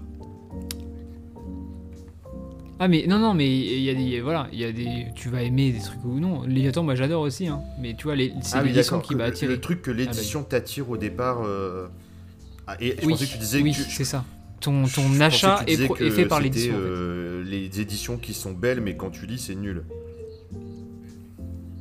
Non, non, non, c'est juste que l'édition euh, te fait acheter alors que ça se trouve, tu, tu serais jamais allé sur la série, tu vois. C'est. euh, Bon, là, Léviathan, j'y serais allé vu que c'est de la SF, mais sinon. euh. Euh, moi, en flop de l'année, on va revenir sur les mangas Star Wars. Ils en, ont sorti un qui s'appelle Luke Skywalker, qui est une purge intersidérale. J'ai vu des gens qui avaient aimé sur Twitter, je les ai bloqués, tout simplement. Je- c'est ça, ça décrédibilise absolument tout le personnage, ça, décon- ça déconstruit et ça détruit euh, toute la prélogie, euh, toute la, la trilogie La originale. trilogie. Ça chie à la gueule euh, de l'univers de Lucas. Enfin, ça fait vraiment tout. ce- C'est et, et- et le- l'excuse de oui, mais c'est des mythes urbains euh, faits par des fans. Non, ça Oui, marche ça. plus. On est en Mm. 2022. À un moment donné, euh, tu fais de la merde, tu publies pas. Voilà. Donc euh, on en revient à ce qu'on disait tout à l'heure pour les mangas euh, Star Wars, c'est qu'il y a du bon. Étoile perdue, ça. le manga Mhm. Princesse Leia. Moi je trouve que les mangas La Haute République sont très bien, mais uniquement euh, si tu lis tout ce qui est de la Haute République, sinon tu vas rien biter, ça va être de la merde. Dessin, j'ai pas aimé. Euh, moi je trouve, qu'ils sont excellents pour ça. Mais voilà, Luke Skywalker, voilà. Et j'attends de voir le- le- les deux mangas. euh, C'était quoi? C'était Star Wars Vision. euh, ils, ils- ils vont faire un Mm. manga, le premier là, avec le samouraï euh, en mode euh, Kurosawa. Ils vont le sortir. Et euh, Mandalorian, ils vont sortir aussi le- un man- des mangas euh, spin-off à la série. Je J'espère. Est-ce qu'ils- ont prévu On verra.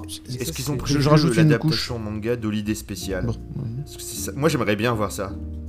Non, euh, je, me suis, je me suis posé la Ça, question, je mais. La, la- la vie, la vie dans la Euh, maison Loïc, des je rajoute- ça serait magnifique. euh, quand on regarde des pornos Wookiee, tout ça, c'était pas, c'était sympa. Non mais c'est vrai, ils faisaient ça dans Holiday Spécial. Oui, oui. Ah, le téléfilm de la gênance. Putain, mon dieu que c'est horrible. ils les ont mis sur Disney Plus. Hein. Je- je- J'en rajoute une couche pourquoi. Loïc, sur euh, Luke Skywalker parce que tu parles du scénario etc. Mais graphiquement aussi c'est ignoble. hein. Le, le- le- Moi je me rappelle juste de la première euh, première nouvelle. C'était tellement moche que j'ai même pas réussi à accrocher au scénario. C'est-à-dire j'ai rien compris. C'était ignoble. Mais j'avais les yeux qui saignaient quoi. C'était une catastrophe. Et après t'en as trois autres. Il y en a une qui est à peu près potable. C'est la dernière. Mais sinon non, non, c'est c'est honteux. Luke Skywalker c'est une honte. Et j'ai foutu de l'argent là-dedans et je m'en veux parce que ça signifie encore tiens allez continuez à me vendre de la merde sur Star Wars allez-y j'achète et ça j'ai honte d'avoir fait ça Sans- Tu et vois, c'est alors rare. Dragon Ball, j'ai honte d'avoir acheté un Dragon truc. Ball, oui un peu moins Ouais, c'est mais- clair. Dragon Ball Super, il y a regarde. quand même ces, ces C'est beaux enfants qui, qui les lisent, donc ça va. Ils, ils regrettent pas complètement. c'est ça Voilà, alors Il que Luke Skywalker. ah, le Skywalker je lui ai même pas C'est filé il est déjà directement à la poubelle enfin presque mais non non il ne le lira pas c'est Putain, la tyrannie. c'est comme ça il, va, il va aller derrière le rideau rouge de Doz. tu sais, ça. Aurélien, il va brûler le- son premier manga. Un autodafé. Et si, tu- celui-là, si tu le c'est fais, horreur. tu pourras me, filmer. Je ferai une vidéo YouTube. Je brûle mon manga ou un truc comme ça. exactement Ça Ouais, fera du, du Ouais, faut buzz. faire du Ça a déjà été fait Ouais, par Gainsbourg il y a exactement. 3, 3, euh, 30 C'est ça ans. hein. marche. Je dis ça pour les vieux. Enfin, il a pas. Non, il a pas brûlé un C'est manga. pas qui c'est hein. Gainsbourg. Il a- Ça existait pas. 500 francs un Pascal Exactement.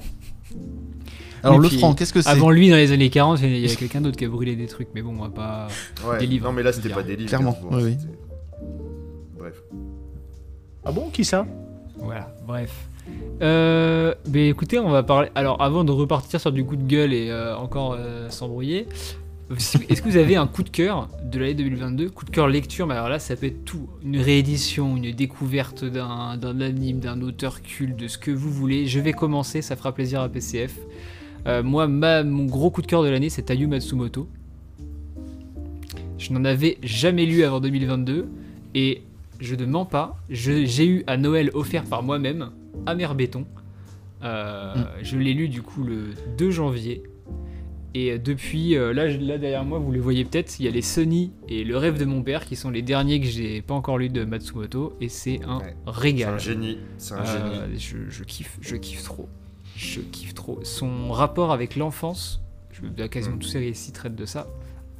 Euh, c'est euh, C'est magnifique. Il y a un truc de fou et euh, c'est ça. Et en fait, on a l'impression que c'est mal dessiné, mais, c'est trop bien dessiné. C'est c'est bizarre à. il le, le trait, il est tremblant, mais putain, c'est trop c'est de la folie au niveau du dessin. T'as l'impression au début que c'est des brouillons. Et en fait, quand t'es dedans, tu te dis waouh. Moi, j'ai.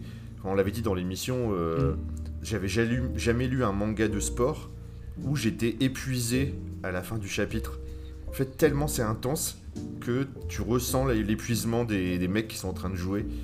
Mm. Bah, Ping Pong, euh, je n'avais fait un tweet ou je sais plus, un post Insta, je le, considère, après c'est personnel, hein, il fait partie des, deux mangas que je considère comme parfaits. Alors ça veut pas dire que c'est mes mangas préférés, mais c'est des mangas où du début à la fin, il n'y a pas de. Techniquement, il n'y a pas de fausses notes, le trait est le même du début à la fin, il est génialissime.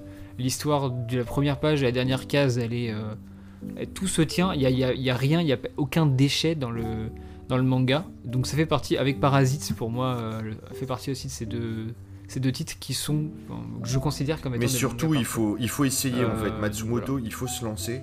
Il y a la première étape de se lancer parce qu'au début, tu feuillettes, tu dis non, ça va pas être pour moi. Et en fait, c'est tellement accessible. Allez-y, tentez de lire un. En plus, c'est des petites séries. Tu lis un mer Mm. béton ou tu lis un ping-pong, c'est deux tomes. Ça se lit très vite et c'est. C'est vraiment fabuleux, Ouais. ça va changer. euh, Ça change, c'est des lectures qui changent ta vie, je trouve. Ça fait partie des choses où Amer Béton, euh, je vais le relire régulièrement et tu le poses euh, à chaque fois, tu te dis waouh, c'est. T'as des moments de. Bah, la fin d'Amer Ouais. Béton, elle Moi, est. je- c'est le, seul vrai manga qui m'a fait pleurer, je pense. Mais pleurer euh, des vraies larmes, pas, euh, pas une petite larmichette. Tellement c'est beau. Tellement c'est puissant. Comment ça t'as pas pleuré devant Non, non, Kingdom Il dit plus rien. Ah, il a prise. Non, il a bugué. Et mais, euh, p- par contre, pour continuer sur Matsumoto, ouais, celle-là, ça l'a fait complètement planter. Pour continuer sur Ah Matsumoto, oui, carrément. ouais. moi je conseille euh, Ping Pong ou euh, Amer Béton justement pour commencer. Et commencer sinon par les films. Alors, Ping Pong, il y a 10 épisodes d'un anime de 20 minutes. Amer Béton, il y a un film qui a été fait par un studio français en plus, je crois. Et. Euh, J'ai pas du tout aimé moi à l'époque. Pour euh, c'est pas l'anecdote, euh, mais euh, je. Amer Béton, moi je l'ai vu en avant-première à Angoulême en 2000. euh, Ouais, c'est 2001, 6. 2002, je sais plus. Non, ça a plus, c'est plus Non, c'est un peu encore. plus vieux que ça. Ouais, je crois que c'est 2005 ou 2006, si je dis pas de bêtises. Et c'était la première fois qu'on le voyait en France, mais c'est des souvenirs très lointains. Et j'avais pas aimé. Désolé. Mais... Bah, c'est peut-être une meilleure. Je sais, moi je les ai pas vus, mais c'est peut-être une meilleure porte d'entrée parce que le dessin, en fait, c'est le dessin qui va bloquer les gens. Ouais, mais je, je sais pas, j'avais trouvé ça assez, assez Après, chiant. tu, mais tu euh, parles voilà, mon du, du film, enfin, du film d'animation. Film.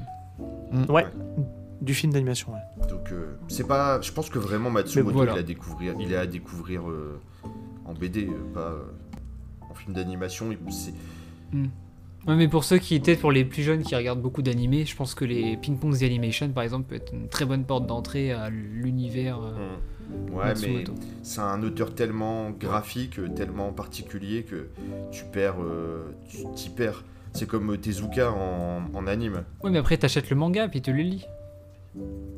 Tu vois? Rien ne Oui. t'empêche d'acheter le manga derrière. Regarde euh, Jujutsu Kaisen ou Demon Slayer. Sans l'anime, le manga il serait au fond des. Il serait, euh, il serait enterré quoi. Mais euh, l'anime était très bien, et du coup les gens ont acheté le manga et ils kiffent le manga, et tant mieux. Mm. SNK aussi, hein, on, peut, on peut le compter dedans. Euh, Ethno, tiens, est-ce que tu as un coup de cœur de l'année? Ouais, moi tu le sais, on en a parlé vite fait avant de commencer. Euh, je sais que t'es pas trop trop d'accord avec ça, mais euh, moi ça reste Day Dark. Bah, je, je suis d'accord que c'est très très bien. Après de là à le mettre en coup de cœur, mais c'est c'est mon avis. Voilà, donc euh, voilà, hum, science-fiction. Après moi c'est de retrouver le trait de, la- de l'autrice qui m'a... Voilà, parce que je suis en plein dans, dans Doro et Doro du coup. Et ça m'a permis de, de partir euh, ouais, en parallèle sur un autre truc. Euh, ouais, ouais, moi j'ai trouvé ça vraiment très très bien, tant au niveau de l'ambiance que bah, qu'au niveau du dessin que j'adore en fait. Moi c'est vrai que j'aime bien les trucs qui sont bien cracra. Et là, euh, on est en plein dedans, même si c'est vachement maîtrisé, il y a vraiment cet aspect euh, bah, dégueulasse quoi que, que j'adore, vachement crayonné quoi. Et euh, bah, j'espère que ça va continuer comme ça. Là, je suis sur les deux premiers tomes. J'ai pas lu le troisième encore. Je l'ai acheté, mais je l'ai pas, je l'ai, pas lu. Et ouais, voilà. Puis je trouve les couves, ça claque bien, les trucs transparents là. Est-ce que toi On aussi ton parlait d'objets qui étaient personnage- jolis, qui donnaient envie de lire. euh, voilà, Oui. moi ça, ça, ça marche sur moi, ça aussi. Est-ce que ton personnage préféré c'est c'est Death de la mort? En fait, je trouve qu'ils ont. Il y a, il y a- il y a un truc qui fait que euh, il y a hum, chaque perso. euh, moi, il y en a pas un que j'aime plus que les autres en fait. Il y en a que je trouve vraiment badass et des machins comme ça, mais euh, il y en a un qui va bien me faire rire, donc du coup, je vais, euh, je vais m'attacher à lui. Il y en a d'autres que je vais trouver ultra stylé, donc euh, je, je vais le trouver cool. Mais là, pour l'instant, il n'y a pas de. Je suis pas de préférence en fait. Je le lis comme il vient et il n'y a pas de. Il- Très bien. Il n'y a pas de préférence, ouais. Daidar qui a, je le rappelle, été euh, nommé euh, un nombre de fois incalculable euh, après que j'ai posé la question de votre coup de cœur de l'année. Donc pour beaucoup beaucoup de gens, c'est euh, c'est la sortie de l'année, voilà en tout cas. Des qualités indéniables, moi je conseille quand même de lire Doro et Doro avant pour se faire au style de l'autrice. Et Ouais. euh, pour avoir les références, pour le coup, surtout parce qu'il y a beaucoup de références à Doro et Doro dans Die Dark, euh, visuelles je veux dire, dans certains artefacts, etc. qu'on peut retrouver, enfin bref. C'est euh, vraiment très très très très bien. D'ailleurs, faut que je dise le tome 3 aussi. Euh, bah tiens, Seb, est-ce que tu, tu as un coup de cœur Général? Ouais, j'ai longuement hésité euh, entre deux séries, mais euh, finalement, en y réfléchissant, je pense que je vais, je vais prendre plutôt celle que je vais vous parler là maintenant. Euh, moi, j'ai mon gros gros coup de cœur ma grosse découverte, et je pense que c'est malheureusement un manga qui marche pas suffisamment non plus, c'est The Fable, euh, qui est donc chez, chez Pika Édition. Et on, suit les, pérégrinations, les pérégrinations, j'arrive plus à le dire, euh, d'un tueur en série, qui est, enfin d'un tueur à gage même plutôt, qui est beaucoup, beaucoup, beaucoup trop fort. Il est tellement fort en fait que ben, il fait peur à tout son entourage. Ils l'ont surnommé The Fable, donc il a un look atypique puisqu'il se trimballe toujours avec une cagoule noire et il remplit des, il remplit des missions, sauf qu'il est tellement bon qu'à un moment donné, son organisation de- de- demande de- lui demande de se mettre un peu au vert. euh, pour justement euh, prendre un peu de recul euh, parce qu'il a trop bien fait son travail et euh, on met ce mec là en fait dans une, dans une communauté de, de mafieux, de yakuza et euh, on va lui demander, enfin, on va lui demander de, bah, de, de ne pas tuer pendant cette année. Il se met une année au vert et euh, il va devoir ne, ne faire, ne commettre aucun crime. Et c'est surtout aussi un test pour ses patrons de voir un petit peu, euh, parce que c'est un mec complètement asocial, euh, qui sait pas se comporter normalement en communauté. Et ça va être un test en fait pour voir un petit peu comment ce mec-là se comporte bah, justement dans un milieu entre guillemets quasi normal. Et euh, c'est un manga qui est super riche par, ses personnages, par son écriture, et c'est même très très drôle. Je me suis vu de nombreuses fois à vraiment rigoler euh, dans ce manga, et c'est c'est vraiment une petite pépite de lecture à, à découvrir, et, et on, est vraiment, par moment, on est sur de la, euh, c'est de la pure tranche de vie, vraiment. On voit le mec euh, évoluer dans son environnement, il a des habitudes de vie complètement hallucinantes, euh, il a un humour qu'il n'y a que lui qui comprend et que personne ne comprend son humour. Mais c'est un mec hors norme et c'est vraiment super. Le dessin est un petit peu perturbant au début, parce qu'il est un peu atypique de la façon de l'auteur de dessiner. Mais on, on y rentre, on y rentre très rapidement et, et ça, me le fait rarement. Il n'y a pas beaucoup de tomes de sortie, je crois qu'on on en est à 11 ou 12 là. Et au moment où je l'ai commencé, il y avait 8 tomes de sortie et j'ai tout lu d'un coup, enfin j'ai tout acheté d'un coup et, et du coup, j'ai dû freiner un peu ma lecture pour pouvoir me réenchaîner encore une salve de lecture derrière, tellement je trouve ça vraiment très très bon. Et euh, voilà, donc je pense qu'il faut vraiment en parler parce que c'est une super lecture. Et, et encore une fois, comme je je suis pas persuadé que ça cartonne. J'ai lu le euh, tome chez Pika 1 il y a quelques jours. The Fable. Et euh, effectivement, euh, j'ai trop envie de lire la suite, ça m'a beaucoup fait rire, j'ai bien aimé. euh, j'ai- trop aimé le personnage, c'est très décalé. Mais tu vas aimer. Effectivement, graphiquement, c'est particulier, mais c'est pas, c'est pas moche, c'est juste pas, c'est pas magnifique, mais. Ouais. C'est pas dérangeant. Mais franchement, c'est. Ah ouais.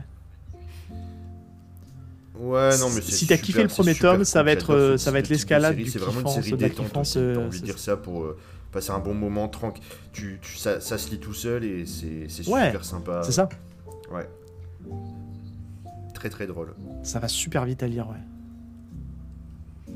Mais c'est vraiment bon. très bien. Ouais, il Le collectif aura créé une, une belle bromance entre Seb et, euh, et Max qui vont définitivement, à chaque émission, vous avez les mêmes goûts, les mêmes trucs que vous aimez à chaque fois. euh, Euh, non, C'est la même personne en fait. à part Darwin Incident, mais. J'ai pas aimé Darwin's Incident, euh, je déteste Mangayo, donc tu vois, on n'est pas pareil.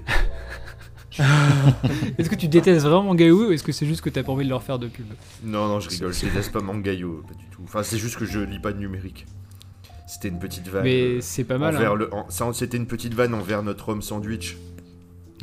C'est- D'ailleurs, c'est ypdlm.io maintenant. Ils sont Ouais. renommés. Vous êtes vaches. Ils sont nommés partout. Euh, bah tiens, euh, Aurélien, euh, coup de cœur de l'année. En as-tu un? J'ai- J'ai découvert cette année euh, les chefs-d'œuvre de Lovecraft de Gutanabe. et Oh, euh, magnifique. que Enfin je, je, je kiffe. Euh, bah, Ah c'est oui. c'est toujours en cours, hein, si je ne me trompe pas. Donc, Et euh, ouais. je, je- je kiffe énormément. Euh, Il y en a deux en particulier que j'ai beaucoup aimé Les Montagnes Hallucinées et, alors il faut que je me rappelle du nom par contre, voilà, excusez-moi, Celui qui hantait les ténèbres. Voilà, c'est les deux, Ouais. que j'ai vraiment adoré. Alors, celui qui hantait les ténèbres, là, ce que j'aime, c'est euh, l'ambiance vraiment hyper pesante dans une petite ville, etc. D'une, tout, tout- tout- tous les habitants qui savent qu'il y a un truc qui se cache dans le noir, ainsi de suite, et ils en ont peur, mais ils veulent pas en parler, etc. J'ai, adoré. J'adore aussi la façon dont il dessine ses personnages avec ces, ces regards à la fois vides, mais hyper intenses. Donc, c'est hyper compliqué Ouais. à comprendre. Un peu Mais poisson il faut le regard. faut le lire, voilà. Il faut le, il faut, faut le voir pour comprendre et euh, ça retranscrit bien la peur et la paranoïa, etc. Et c'est super, euh, su- super réussi. Pareil pour les architectures, etc. C'est génial. Euh, et euh, les montagnes hallucinées. Alors, euh, je vais regarder vite résumer celui qui hantait, celui qui hantait les ténèbres. Donc, c'est l'histoire d'un, jeune romancier donc, qui est fasciné par une, une église qui se trouve, une cathédrale même, en plein milieu de, cette ville et tous les habitants autour en ont peur. Et après, à force de, se renseigner, de, de se rapprocher de cette église, etc., et de rentrer à l'intérieur, il se rend compte que en fait, ce- cette euh, église a été euh, pervertie par une, euh, par une secte qui n'a qu'un but, faire revenir une entité néfaste sur Terre, etc. Et donc, t'as as toute cette histoire autour et c'est vachement bien fait. Vraiment un grand, grand moment. Et après, Les Montagnes Hallucinées, parce que ça a clairement inspiré deux, deux chefs-d'œuvre du cinéma que sont La chose venue d'un autre monde et The Thing de John Carpenter, où là, là, on suit une équipe scientifique qui va rechercher une autre équipe scientifique qui a disparu dans l'Antarctique, Et on se rend compte petit à petit, euh, ils vont, découvrir, euh, certains de ces- scientifiques vont découvrir donc une avancée majeure dans l'histoire de l'humanité. Euh, mais je veux pas en dire plus, donc voilà, il faut que vous voyez ça. Les, dessins de Gutanabe sont sublimes, les grandes planches, tous les décors, voilà, c'est un grand, grand moment. J'ai vraiment kiffé et euh, j'ai hâte de, de lire la suite. J'en j'en ai lu, euh, il m'en manque trois encore hein, sur, sur les neuf qui sont parus, mais voilà, c'est un grand moment. Et en plus, euh, les, les bouquins sont beaux. Ah bah oui. c'est une très très belle collection avec des couvertures simili-cuir, etc. C'est vraiment du, super. grand art. Plus, Ouais. belle, Alors- plus belle édition manga de l'histoire. Ah, je de- crois qu'on n'a manga pas en fait mieux. France, je crois. Et Donc, petite euh, parenthèse aussi, oui. le, le texte de celui qui hantait les ténèbres est, Mm. euh, est monstrueux. En fait, Ah oui. déjà, alors je, je, je l'ai pas lu, euh, j'ai pas lu le manga, mhm, mais par contre j'ai lu le, La la nouvelle. nouvelle, mhm. et c'est l'une de celles qui m'a le plus marqué. Il y a une ambiance euh, hyper pesante, et euh, du coup, c'est- ça me donne bien envie de lire le, Ouais, le bah, le manga est très très réussi à ce niveau-là aussi. hein. Ouais, Alors moi j'ai pas lu Lovecraft, mais par contre dans mes recherches j'ai vu que tout le monde disait que ce serait hyper compliqué de retranscrire Lovecraft en dessin ou quoi que ce soit. Et Gutanabe par contre lui visiblement l'a très très bien réussi. En tout cas c'est Ouais. dans toutes les critiques que j'ai pu lire du coup. Donc je conseille vivement.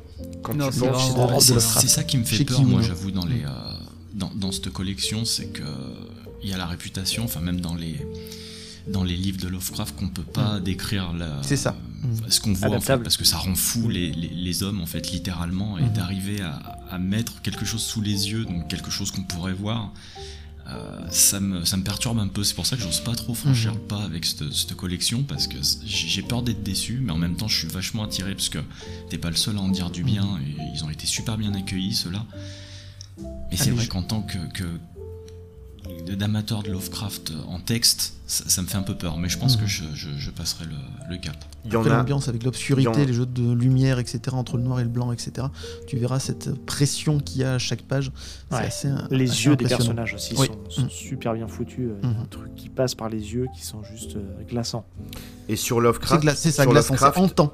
Ça te hante à force. Mm. Sur Lovecraft, moi j'ai un, un regret euh, éternel justement sur l'adaptation, on va dire visuelle. Donc c'était au cinéma. Euh, c'était Guillermo del Toro, il devait euh, réaliser Les Montagnes Hallucinées. Ça a été un gros, a vu la séquence, pendant très très longtemps.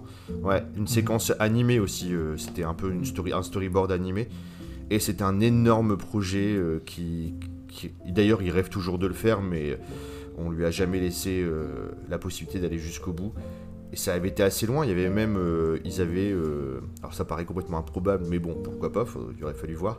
Ça devait être Tom Cruise qui devait euh, jouer le rôle du scientifique dans Les Montagnes Hallucinées.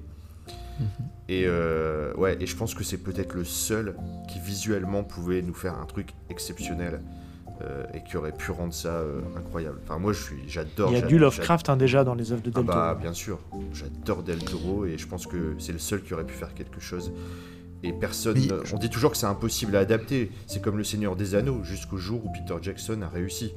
Donc euh, il faut pas désespérer. Je pense qu'il peut y avoir une adaptation cinéma, mais bon, dans le contexte actuel euh, du cinéma holly- hollywoodien, ça me paraît compliqué parce que c'est pas, il n'y a pas de super héros.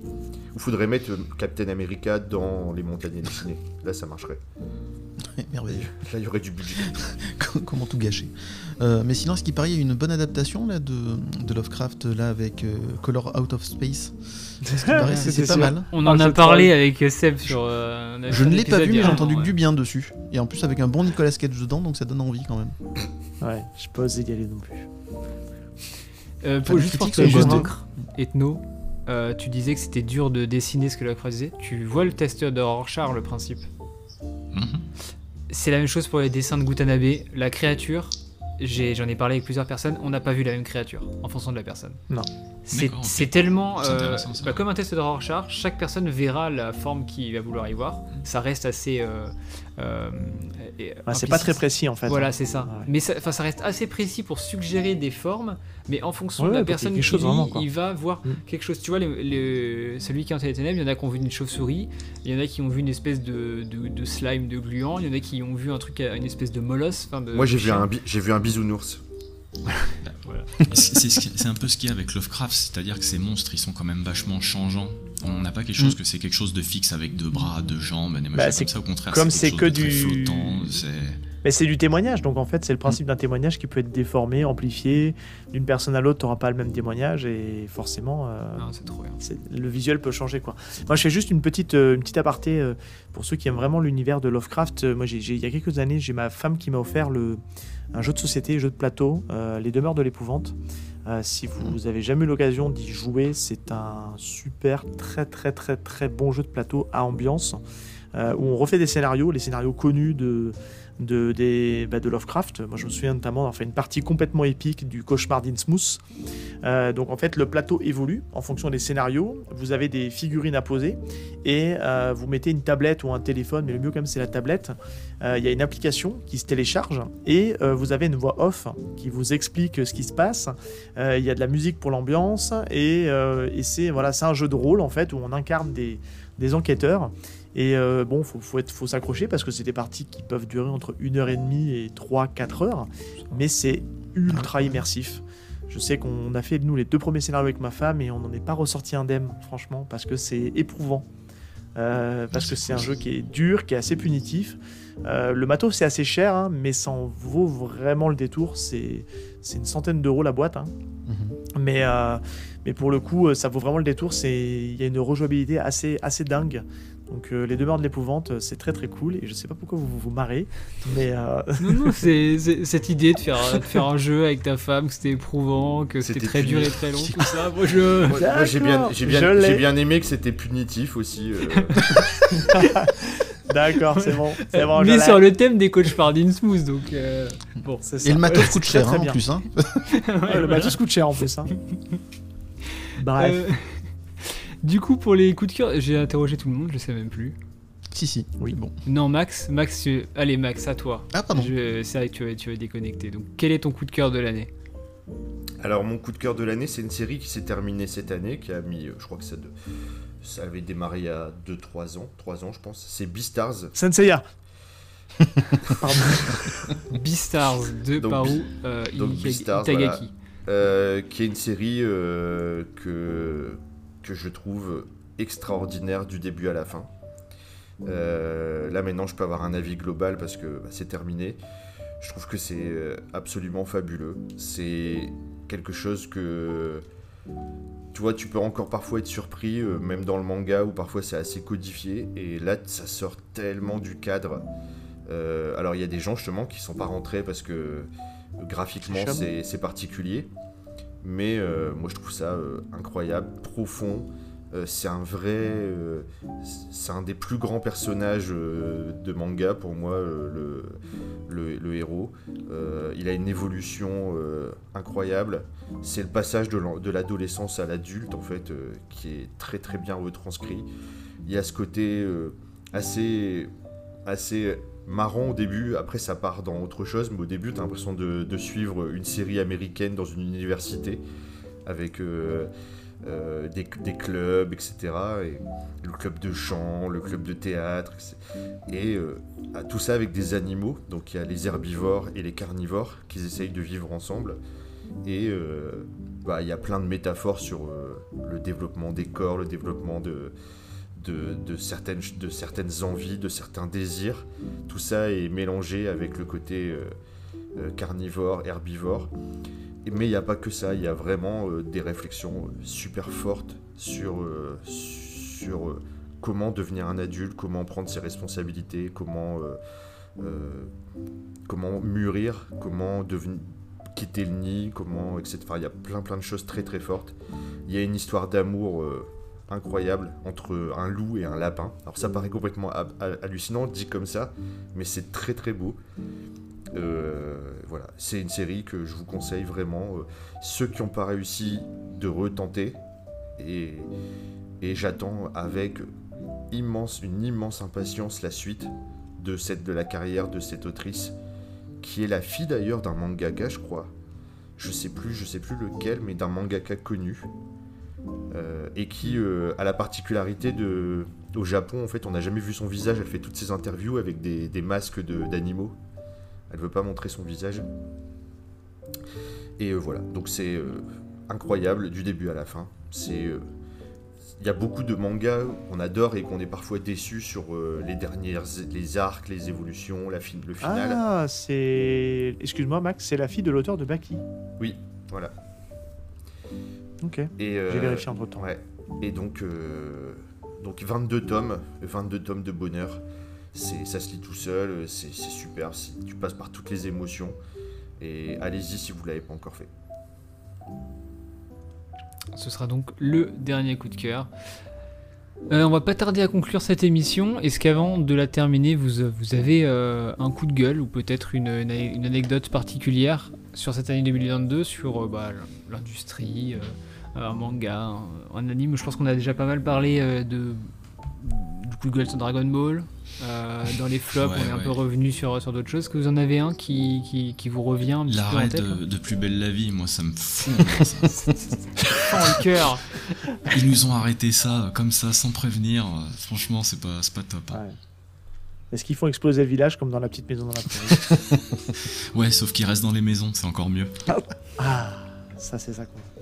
Moi- C'est ancré dans la réalité quoi. C'est ancré dans la réalité quoi. Ah ouais, ouais. hum, hum, hum. Alors j'ai, une petite anecdote mignonne qui s'est passée cette année. Donc euh, bah, grâce euh, au podcast, euh, bah, déjà on a, on a créé, on a créé des, des relations, on a rencontré des gens parfois euh, qu'on ne pensait Il a eu un gosse grâce au podcast. Euh, on a eu un enfant euh, Avec Seb. euh, voilà, avec Seb. On va l'appeler, on va l'appeler Mangayo. non, euh, non, il y a une petite histoire euh, assez mignonne euh, sur sur Twitter en fait. j'avais pris contact avec certaines personnes et dont un auteur qui s'appelle Monkey.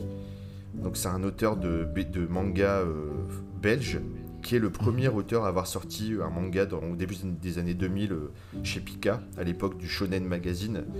Et c'est le premier euh, mangaka francophone, en tout cas, à avoir sorti euh, un manga relié. Et donc, euh, pour la petite histoire, à la petite histoire à l'époque, euh, ma maman, elle était partie faire les courses chez, à Auchan. Et il y avait ce fameux Monkey qui était en dédicace. Et comme je disais déjà des mangas, elle m'avait ramené le, premier tome de, de Dice, donc Dice qui était la série DYS fait par Monkey, qui était marrant parce que c'était dans un univers très francophone, c'était la, vie d'un intérimaire dans une boîte euh, de tertiaire, enfin classique. Il avait vraiment re- retranscrit les trucs typiques japonais, mais dans la en, Europe. Et donc j'avais eu une dédicace euh, à l'époque euh, que ma maman avait fait faire pour Maxime, machin. Et donc quand j'ai pris contact avec lui, il a répondu super vite. Et puis du coup je lui ai dit ouais ça me fait bizarre de parler avec toi. J'avais tu m'avais fait une dédicace quand j'étais petit. Et je lui ai envoyé la dédicace, j'ai pris en photo. Et puis euh, bah, depuis euh, on, on a discuté régulièrement. Et puis c'était trop, c'était trop marrant en fait. Lui il disait ouais ça, faisait vraiment, ça lui faisait vraiment bizarre de, de redécouvrir, de revoir une dédicace d'il y y a autant de temps. Et voilà, je trouvais que c'était c'était une belle histoire de, de trucs improbables que le podcast peut t'amener à rencontrer euh, comme ça. Et, euh, et depuis, bah, en fait, je suis un peu ce qu'il fait. Il continue à faire du. du Il manga. continue Ouais, il continue à Ouais, faire voilà. des mangas. Il a fait d'autres, il a fait d'autres titres. Alors, et puis il fait aussi des émissions Twitch où il dessine en direct. Donc il fait des cours de dessin pour des élèves, euh, etc. Donc euh, il est toujours, euh, il est toujours dedans. Il est, il est à chaque J'avais lu aussi à l'époque des YS et j'avais trouvé ça aussi très cool. Ouais, c'était eu très. la chance de le rencontrer. C'était assez marrant. Bah moi je l'ai pas rencontré, c'est juste que j'avais eu la dédicace. C'est sa mère à Auchan ma- qui l'a rencontré. hein. Voilà, C'est ma mère. Ouais, c'est vrai. C'est ma mère qui a rencontré euh, Monkey. Donc voilà, petit clin d'œil à, à Monkey et que vous pouvez toujours le trouver sur, euh, sur Twitter, euh, Monkey M-O-O-N-K-E-Y. Et euh, un mec très très cool, très sympa et qui est dans les précurseurs euh, du manga français. en tout. Je sais que vous avez fait une émission il y a pas longtemps euh, là-dessus. Je sais plus si c'est YPDLM ou, ou de Kazan. C'est C'est YP- nous. c'est YPDLM. Bah, je, vais, je vais prendre la main parce que je vais rester dans la même thématique. Je vais parler un peu, comme on n'est pas très très loin d'Angoulême au moment où l'épisode sort. Euh, moi, j'ai un rapport un peu particulier d'Angoulême parce que j'habite à côté d'Angoulême et, et j'ai eu la chance, euh, bah, quand j'étais encore dans la région, d'y aller euh, deux années d'affilée.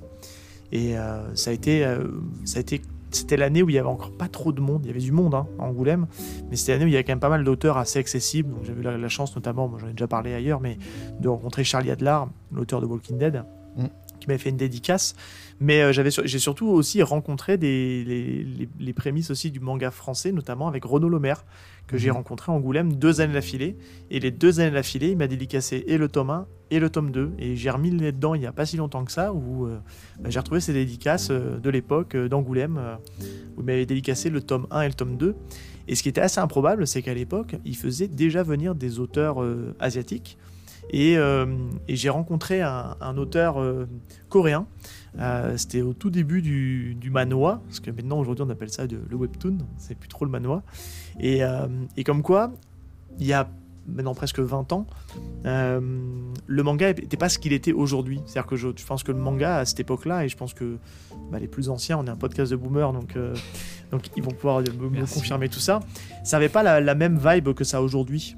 Et euh, il y a pas mal de titres qui sont sortis à l'époque qui n'ont pas marché, qui ont floppé, et que je pense que tu les ressortais aujourd'hui, serait euh, bon, ça serait peut-être passé inaperçu, mais ça aurait eu plus de chances d'être mis en avant qu'à l'époque où il y avait assez peu de moyens mis. Et j'avais rencontré un auteur euh, qui, qui maintenant fait plus rien, parce que je me suis un petit peu renseigné, qui s'appelle Sad F. Alors c'est un auteur coréen, c'est un pseudo. Et il avait sorti un manga chez, chez Soleil Manga qui s'appelait B-Boy Bomb. Je sais pas s'il y en a qui ont eu l'occasion de tomber dessus, mais c'est complètement le truc improbable. C'est un manga sur le hip-hop et sur la danse. Et, et je me dis qu'aujourd'hui, tu sors un truc comme ça, ça, ça peut fonctionner, quoi, ça cartonne. Parce que Il y en a un chez truc là à- sur le hip-hop. Je sais plus comment Ouais. il s'appelle. euh, Vanda One Dance. Dance. Ouais. One Dance. One Dance. One Dance. Mm. Et euh, bon, j'ai remis un peu le nez dedans, les, les dessins ont un peu vieilli, mais il m'avait fait une, une- une chouette dédicace en, en- bah, une chouette dédicace, et il avait écrit mon prénom à l'époque. euh, alors j'ai pas le manga avec moi malheureusement, j'aurais pu vous le montrer, euh, pas pour les auditeurs, mais pour vous. Euh, il m'avait écrit mon, mon prénom en coréen, en idéogramme coréen euh, dessus. et il m'avait fait Non, un chouette il, truc il a- avec il un. t'avait dit ça, mais il avait écrit connard en fait. Ouais, c'est ça. Il y a avait beaucoup écrit trop d'idéogrammes connard, pour. Seb. C'est ça. Mais, euh, mais en tout cas, oui, il m'avait fait un truc assez sympa avec de la couleur et il dédicace, euh, il dédicace pas mal en- avec, les, avec des stabilos. Euh, un autre qui faisait ça aussi pas mal, je sais pas si vous connaissez, c'est Benjamin. C'est un illustrateur euh, qui, qui a fait pas mal de choses aussi pareil dans cette époque-là. Et lui, il a fait toutes ses dédicaces en, en, en stabilo. Donc, euh, ça pour dire que Angoulême, même si maintenant aujourd'hui c'est un petit peu la jungle et que les gros auteurs sont souvent inaccessibles, n'hésitez pas, et ça c'est le petit tips euh, que je vous donne pour, les, pour la prochaine édition qui arrive, à aller vers des. aller vous tenter votre chance avec des, des gens qui. où il y a personne, parce qu'il y a souvent Mhm. des gens qui sont tout seuls Mm. Euh, et qui absolument personne. Ça va peut-être te parler Aurélien, mais j'ai eu le- il y avait personne au stand de Tony Moore. Tony Moore qui était le premier dessinateur sous Walking Dead, Oui, oui, c'est ça. qui, qui a Mhm. fait voilà et qui il y avait personne. Il avait littéralement personne pour sa série. J'y suis allé, j'ai pas attendu, il m'a dédicacé un truc. trait euh, d'ailleurs. Ah bah voilà, c'est- et il est C'est le il y avait absolument personne, et alors que ce mec-là a fait Walking Dead. Et là, il Tout venait pour, euh, pour Fear Agent, et il m'a fait une putain de dédicace trop belle. Alors d'ailleurs, son personnage, on dirait Rick. Euh, Mm. Il a la gueule de Rick, mais il m'a fait un super truc au, à l'encre de Chine. Enfin, c'est vraiment sublime. Et il y a plein d'auteurs comme ça qui passent un peu inaperçus et qui sont vraiment, euh, vraiment super. Ouais, il faut Enfin, je parfois. pourrais en parler des heures parce qu'il y a Il faut les des belles anecdotes. Il faut les, il faut les détecter en fait euh, quand ils sont pas connus, quand il y a personne. Puis après, tu dis putain, j'ai une Ah, dédicace c'est de. Oshiro. Ichiro Oda. Euh, il y a de 35 ans, je l'avais rencontré à Auchan. Et, C'est ma mère qui l'a fait dédicacer. C'est presque ça. non, par contre, en tout cas, c'est un chouette festival. juste ce qui est cool par rapport à ce que tu dis, euh, Seb, c'est, euh, je trouve, euh, dans le manga français, en tout cas dans les premiers mangas français, que ce soit Monkey ou Renaud Lemaire, j'appréciais beaucoup qu'ils aient essayé de faire des choses totalement différentes. Et maintenant, ils essayent trop d'imiter pour moi le Japon. Ils- ils- Pas tous. Pas tous. Beaucoup, beaucoup. Et, et, euh, et du coup, je trouve ça, ça a perdu un peu. Parce que l'intérêt du manga français, c'était d'avoir un mix entre justement apporter la, spécificité de la BD, faire un mix entre les deux, et de pas vouloir faire du Shonen Jump. euh, euh, Radiant, par exemple, pour moi, c'est beaucoup trop japonais. Ça, ça va pas. Il y a un truc qui va pas. C'est peut-être la seule exception hein, pour le coup, Max, hein, parce que pour, avoir, pour lire quand même beaucoup de productions françaises qui sortent aujourd'hui, c'est quand, même, c'est quand même un style que je pense à Talento 7, je passe à Onera, toutes les dernières productions, il y a quand même un, il y a, on sent quand même la patte Frenchy quoi, dedans. Et, euh, peut-être sur ces ils derniers titres. la narration, Pe- la narration peut-être là, peut-être sur les derniers, euh, peut-être sur les derniers titres, je les ai pas lus encore ceux-là, mais euh, j'ai trouvé qu'à une période, ils, ils voulaient trop, il il y avait plus la spécificité, euh, enfin une différence qui fait que ça c'était intéressant. Moi, je trouve que si c'est pour copier exactement ce que les Japonais font, bah on va, on va, li- on va lire des Japonais. D'ailleurs, en parlant de manga français, sur Manga.io, vous avez tous les titres de, l'ancien Shogun Magazine. Euh, il y a des petites pépites euh, à découvrir dans ces tomes qui sont sortis il y a une grosse quinzaine d'années. Voilà. Je Voilà. suis l'homme sandwich. Code parrain. YPDLM. C'est ça. Euh, Aurélien, est-ce que tu as un, un- un coup de gueule, une anecdote euh, pour finir? Va faire une anecdote. hein. Euh, j'ai fait deux grandes euh, et belles rencontres cette année. Donc la Moi. deuxième, je vous en parlerai évidemment. Non, la deuxième, je vous en parlerai dans mon spécial euh, Noël de Décoinstabule. Mais euh, il y en a celui dont je vais vous parler aujourd'hui. On l'a vécu avec Max et Ethno. C'est quand même la rencontre avec Brigitte Lecordier, Ah ouais. qui a été un moment exceptionnel.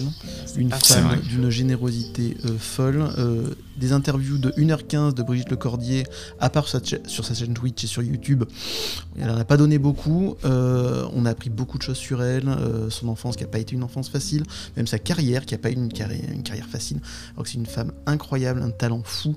Euh, voilà, j'ai passé un de, de mes meilleurs moments podcastiques euh, avec Ethno et Max et c'était vraiment euh, superbe. Et je, je- voilà. C'était hors Brigitte du. Lecordier, Bravo. je t'aime. Cette- Bravo pour cet épisode. hein. Elle s'est arrêtée, franchement, c'était.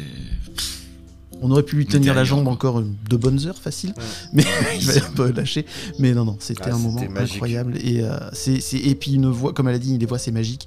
Et elle, dès que tu l'entends parler, tu as ton enfance. Pour nous, hein, je parle, hein, Loïc, toi tu es trop jeune. Mais Ah pour non, notre bah enfance, non, qui parce que moi j'ai ressort moi j'ai grandi avec de suite aussi, euh, hein. au visage.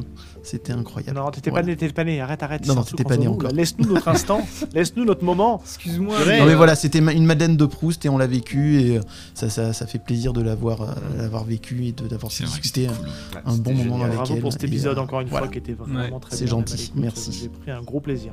Mm. Voilà, c'était mon anecdote de l'année. Et oui, moi aussi j'ai connu le, le Cordier. C'est quoi ça? Connu le, mec qui- le mec Avec les jouets Le- VTech, ouais. Le mec, Ouais. qui veut être, le mec qui veut être vieux, mais moi aussi, euh, je C'est suis ça, vieux. Bah non mais c'est. Ouais, mais c'était Top Moumoute à l'époque. hein. Je me répète, mais euh, mes parents ils me faisaient regarder euh, les masques, les, euh, Arrête, les Apprends donc à Goldorak. marcher avant de courir. hein. Ça suffit là maintenant le week-end. Non, attends, j'ai eh, l'intégrale de Cosmocat, hein. s'il te plaît. J'ai l'intégrale de Cosmocat chez moi. Oh, bien. Est-ce que t'en connais beaucoup des gens de 26 ans qui ont l'intégrale de Cosmocat? Oui, mais tu nous as dit que t'étais le plus Est-ce vieux que des je- jeunes. Si je, te, si je te dis Top Délire Méga Groove, tu connais? Ben oui, Ah bah, il est vraiment vieux. évidemment. Mais et attends, et le, le fameux T-In Ah non, ça, ça, c'est beaucoup plus vieux. T'es ok, t'es in, t'es bat. Ouais. T'es batte. Non, ça c'est la musique, mais il y avait Ça, c'est l'expression beaucoup du plus coup qui vieux, était ça. tirée de ça. Oui, Je j'ai Voilà, ça va 50 finir ans. en karaoké. Oui, j'ai 50 ans. qu'est-ce que- Bref.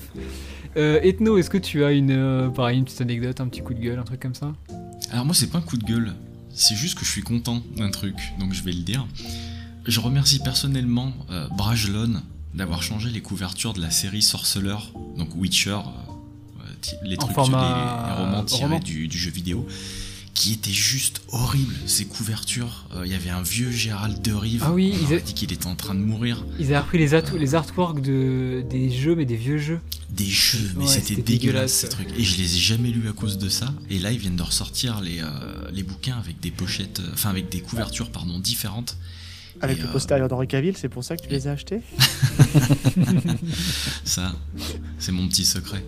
Mais euh, non, les couvertures sont magnifiques et franchement, ça donne, euh, ça donne beaucoup plus envie parce que euh, des fois, on dit qu'il faut pas juger un livre à sa couverture. Je suis pas spécialement d'accord. Une belle couverture, ça fait le taf Ça aussi. aide. Et Surtout en roman. Là, ouais. Là, je suis content de ne plus voir la vieille gueule à, à Gérald. Et c'est vraiment très cool. C'est qui Donc, euh, voilà. Gérald de, de, de Buve là?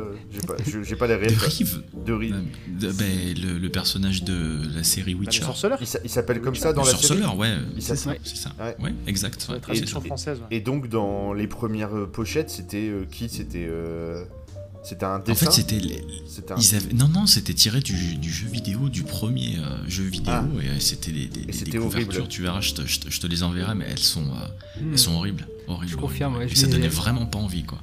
Ah ouais, c'est vrai Ah, je les ai, j'ai les 7 bouquins, je crois, et euh, Ah bah, respect, couverture jeux respect. vidéo. Et là, maintenant que tu m'as dit qu'il y avait l'autre, je pense que je vais les revendre et je vais me racheter Ouais. les.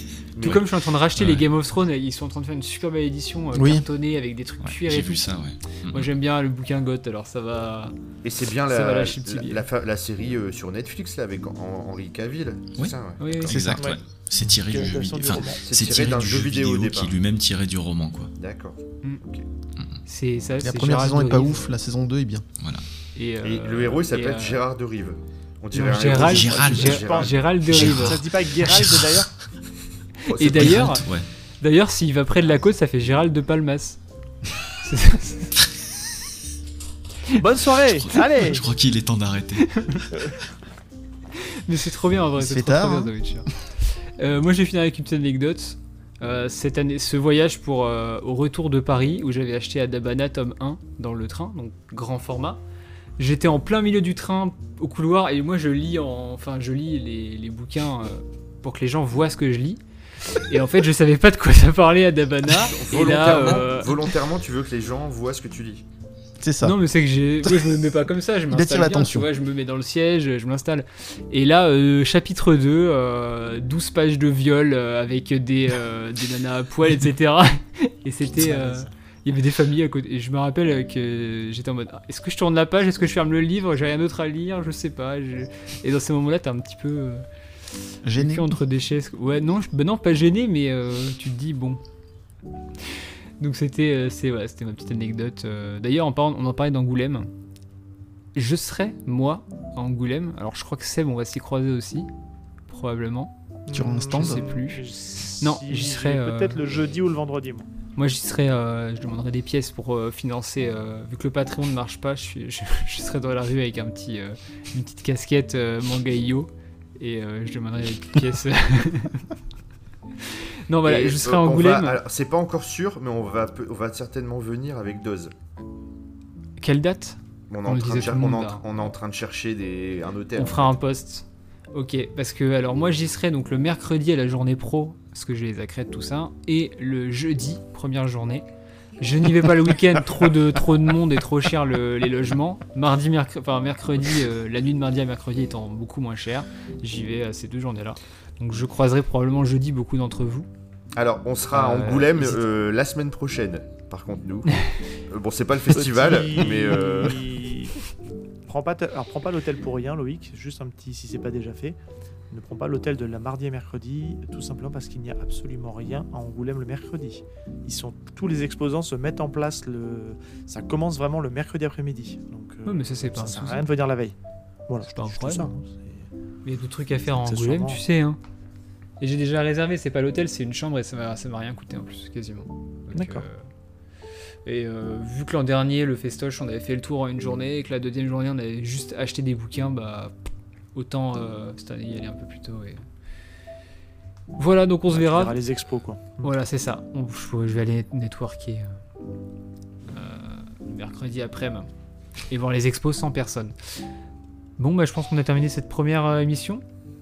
Euh, pas mal de coups de cœur. Une année qui était un peu. euh, moi, j'ai pas eu beaucoup de titres qui m'ont marqué, hormis des rééditions, etc. Donc, je parle Mhm. souvent. Je pense à Eden, je pense à Planète, euh, tout ça. Mais euh, ou les séries que j'ai commencé, où j'ai continué, Kingdom, Space Brother, on en parle à chaque fois. Très peu de nouvelles séries qui m'a convaincu. J'en présenterai d'autres dans l'autre émission avec les, avec les jeunes. Est-ce que, vous, est-ce que vous avez un mot de la fin ou est-ce qu'on peut conclure et aller dormir? Joyeux On peut Noël. dire hein, ciao les vieux. Voilà, joyeux Noël. Eh, joyeux Noël, Félix. Noël, hein. Et, euh, Joyeux et Noël à demi- tous. Faites que 2023 soit riche en sorties et, euh, et faites-vous plaisir euh, en termes d'achat, quoi.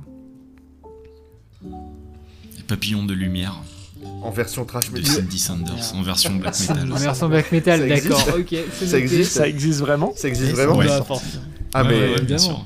Donc version alors donc générique de fin merci merci euh, euh, enfin je sais pas je vais pas je vais d'abord écouter après je dirai merci. Ouais, vaut mieux, ouais. On ouais. remerciera, voilà. Donc vous pouvez retrouver euh, Ethno sur les canaux d'Opal, sur les réseaux sociaux, PCF, euh, vous les suivez déjà, j'ai même plus besoin de faire la pub. Mais enfin mais quand même. ils, viennent, ils viennent parce que t'es là, mais écoutez, je veux dire, tu es mon argument de vente. Donc, euh, Allez, merci, bonne soirée. hein. C'est à un moment donné. hein. euh, Seb, donc, On euh, faire valoir. arrobase YPDLM podcast euh, sur tous les réseaux, et Aurélien, Tu, tu sais que la, vraie- la, vraie, la, vraie, la vraie star de cette émission, c'est Ethno qui est sur TikTok. Il a des millions de, rega- de, de vues. Crozy, ouais. Incroyable. Incroyable. Les, les seules vidéos qui ont marché, c'est celles où je poudrais le Hellfest. Alors, Ah merde. Ouais, ouais. Bah, et si tu faisais, peut-être pour Noël, si tu, ferais, tu vas faire une vidéo sur Papillon de Lumière en black metal, ça, ça va exploser. Attends, ça, ça, ça a au moins 20 ans ce machin là. C'est, Je, sais même plus si c'est trouvable. T'inquiète, j'ai aussi. J'ai des. Ouais, je te fais confiance, ouais. Ah, sur le dark web, ça se trouve. Exactement, Ouais, voilà. ouais, ouais. Il y, il y a toujours des vicieux quelque part qui l'ont gardé sur un serveur. Et pour naviguer en toute sécurité sur le dark web, vous pouvez utiliser NordVPN. NordVPN. VPN. Bah, même pas, c'est le principe. Merci, même monsieur Sandwich. T'es t'es un youtubeur maintenant, mec. Tu peux, tu peux, Mais non, mais le- placer ta pub. Ta Le pub principe en même du dark web, c'est d'être toi-même enfin, avec Tor, t'as déjà ton C'est VPN. tort, ouais. Mais fais pas le mec sérieux là, c'était une blague. Non, mais il n'y a pas de blague, euh, moi il n'y a pas de placement de produit ici. Bon, allez. hein. Thor, euh, Thor, Voilà, c'est, c'est un mec, mec avec son marteau, c'est, c'est quoi? C'est ça. Hmm, D'accord. Mais il te balance un oignon, ouais. Ouais, un bel oignon. Ouais. Et le tortue. Alors ça, bah, tu peux finir là-dessus. parce que c'est vraiment ça une peut être le mot de la fin. Là, Sans c'est déconner, vraiment- ça serait très bien. Même, que pour niquer la fin de eh, l'émission, même, mon, très bien. même mon ça. oncle à Noël, quand il est bourré, il sort pas des blagues aussi pourries.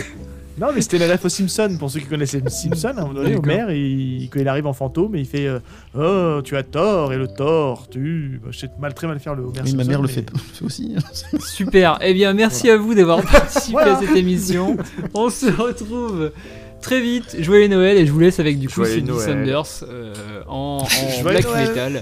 Oui, Bonne fête à tous. plus. Voilà, oubliez pas, Ciao, les, mangas, c'est Top Moumout. Merci, Voilà, merci, merci. Ethno. hein. Remercie Ethno pour cette- ce choix musical.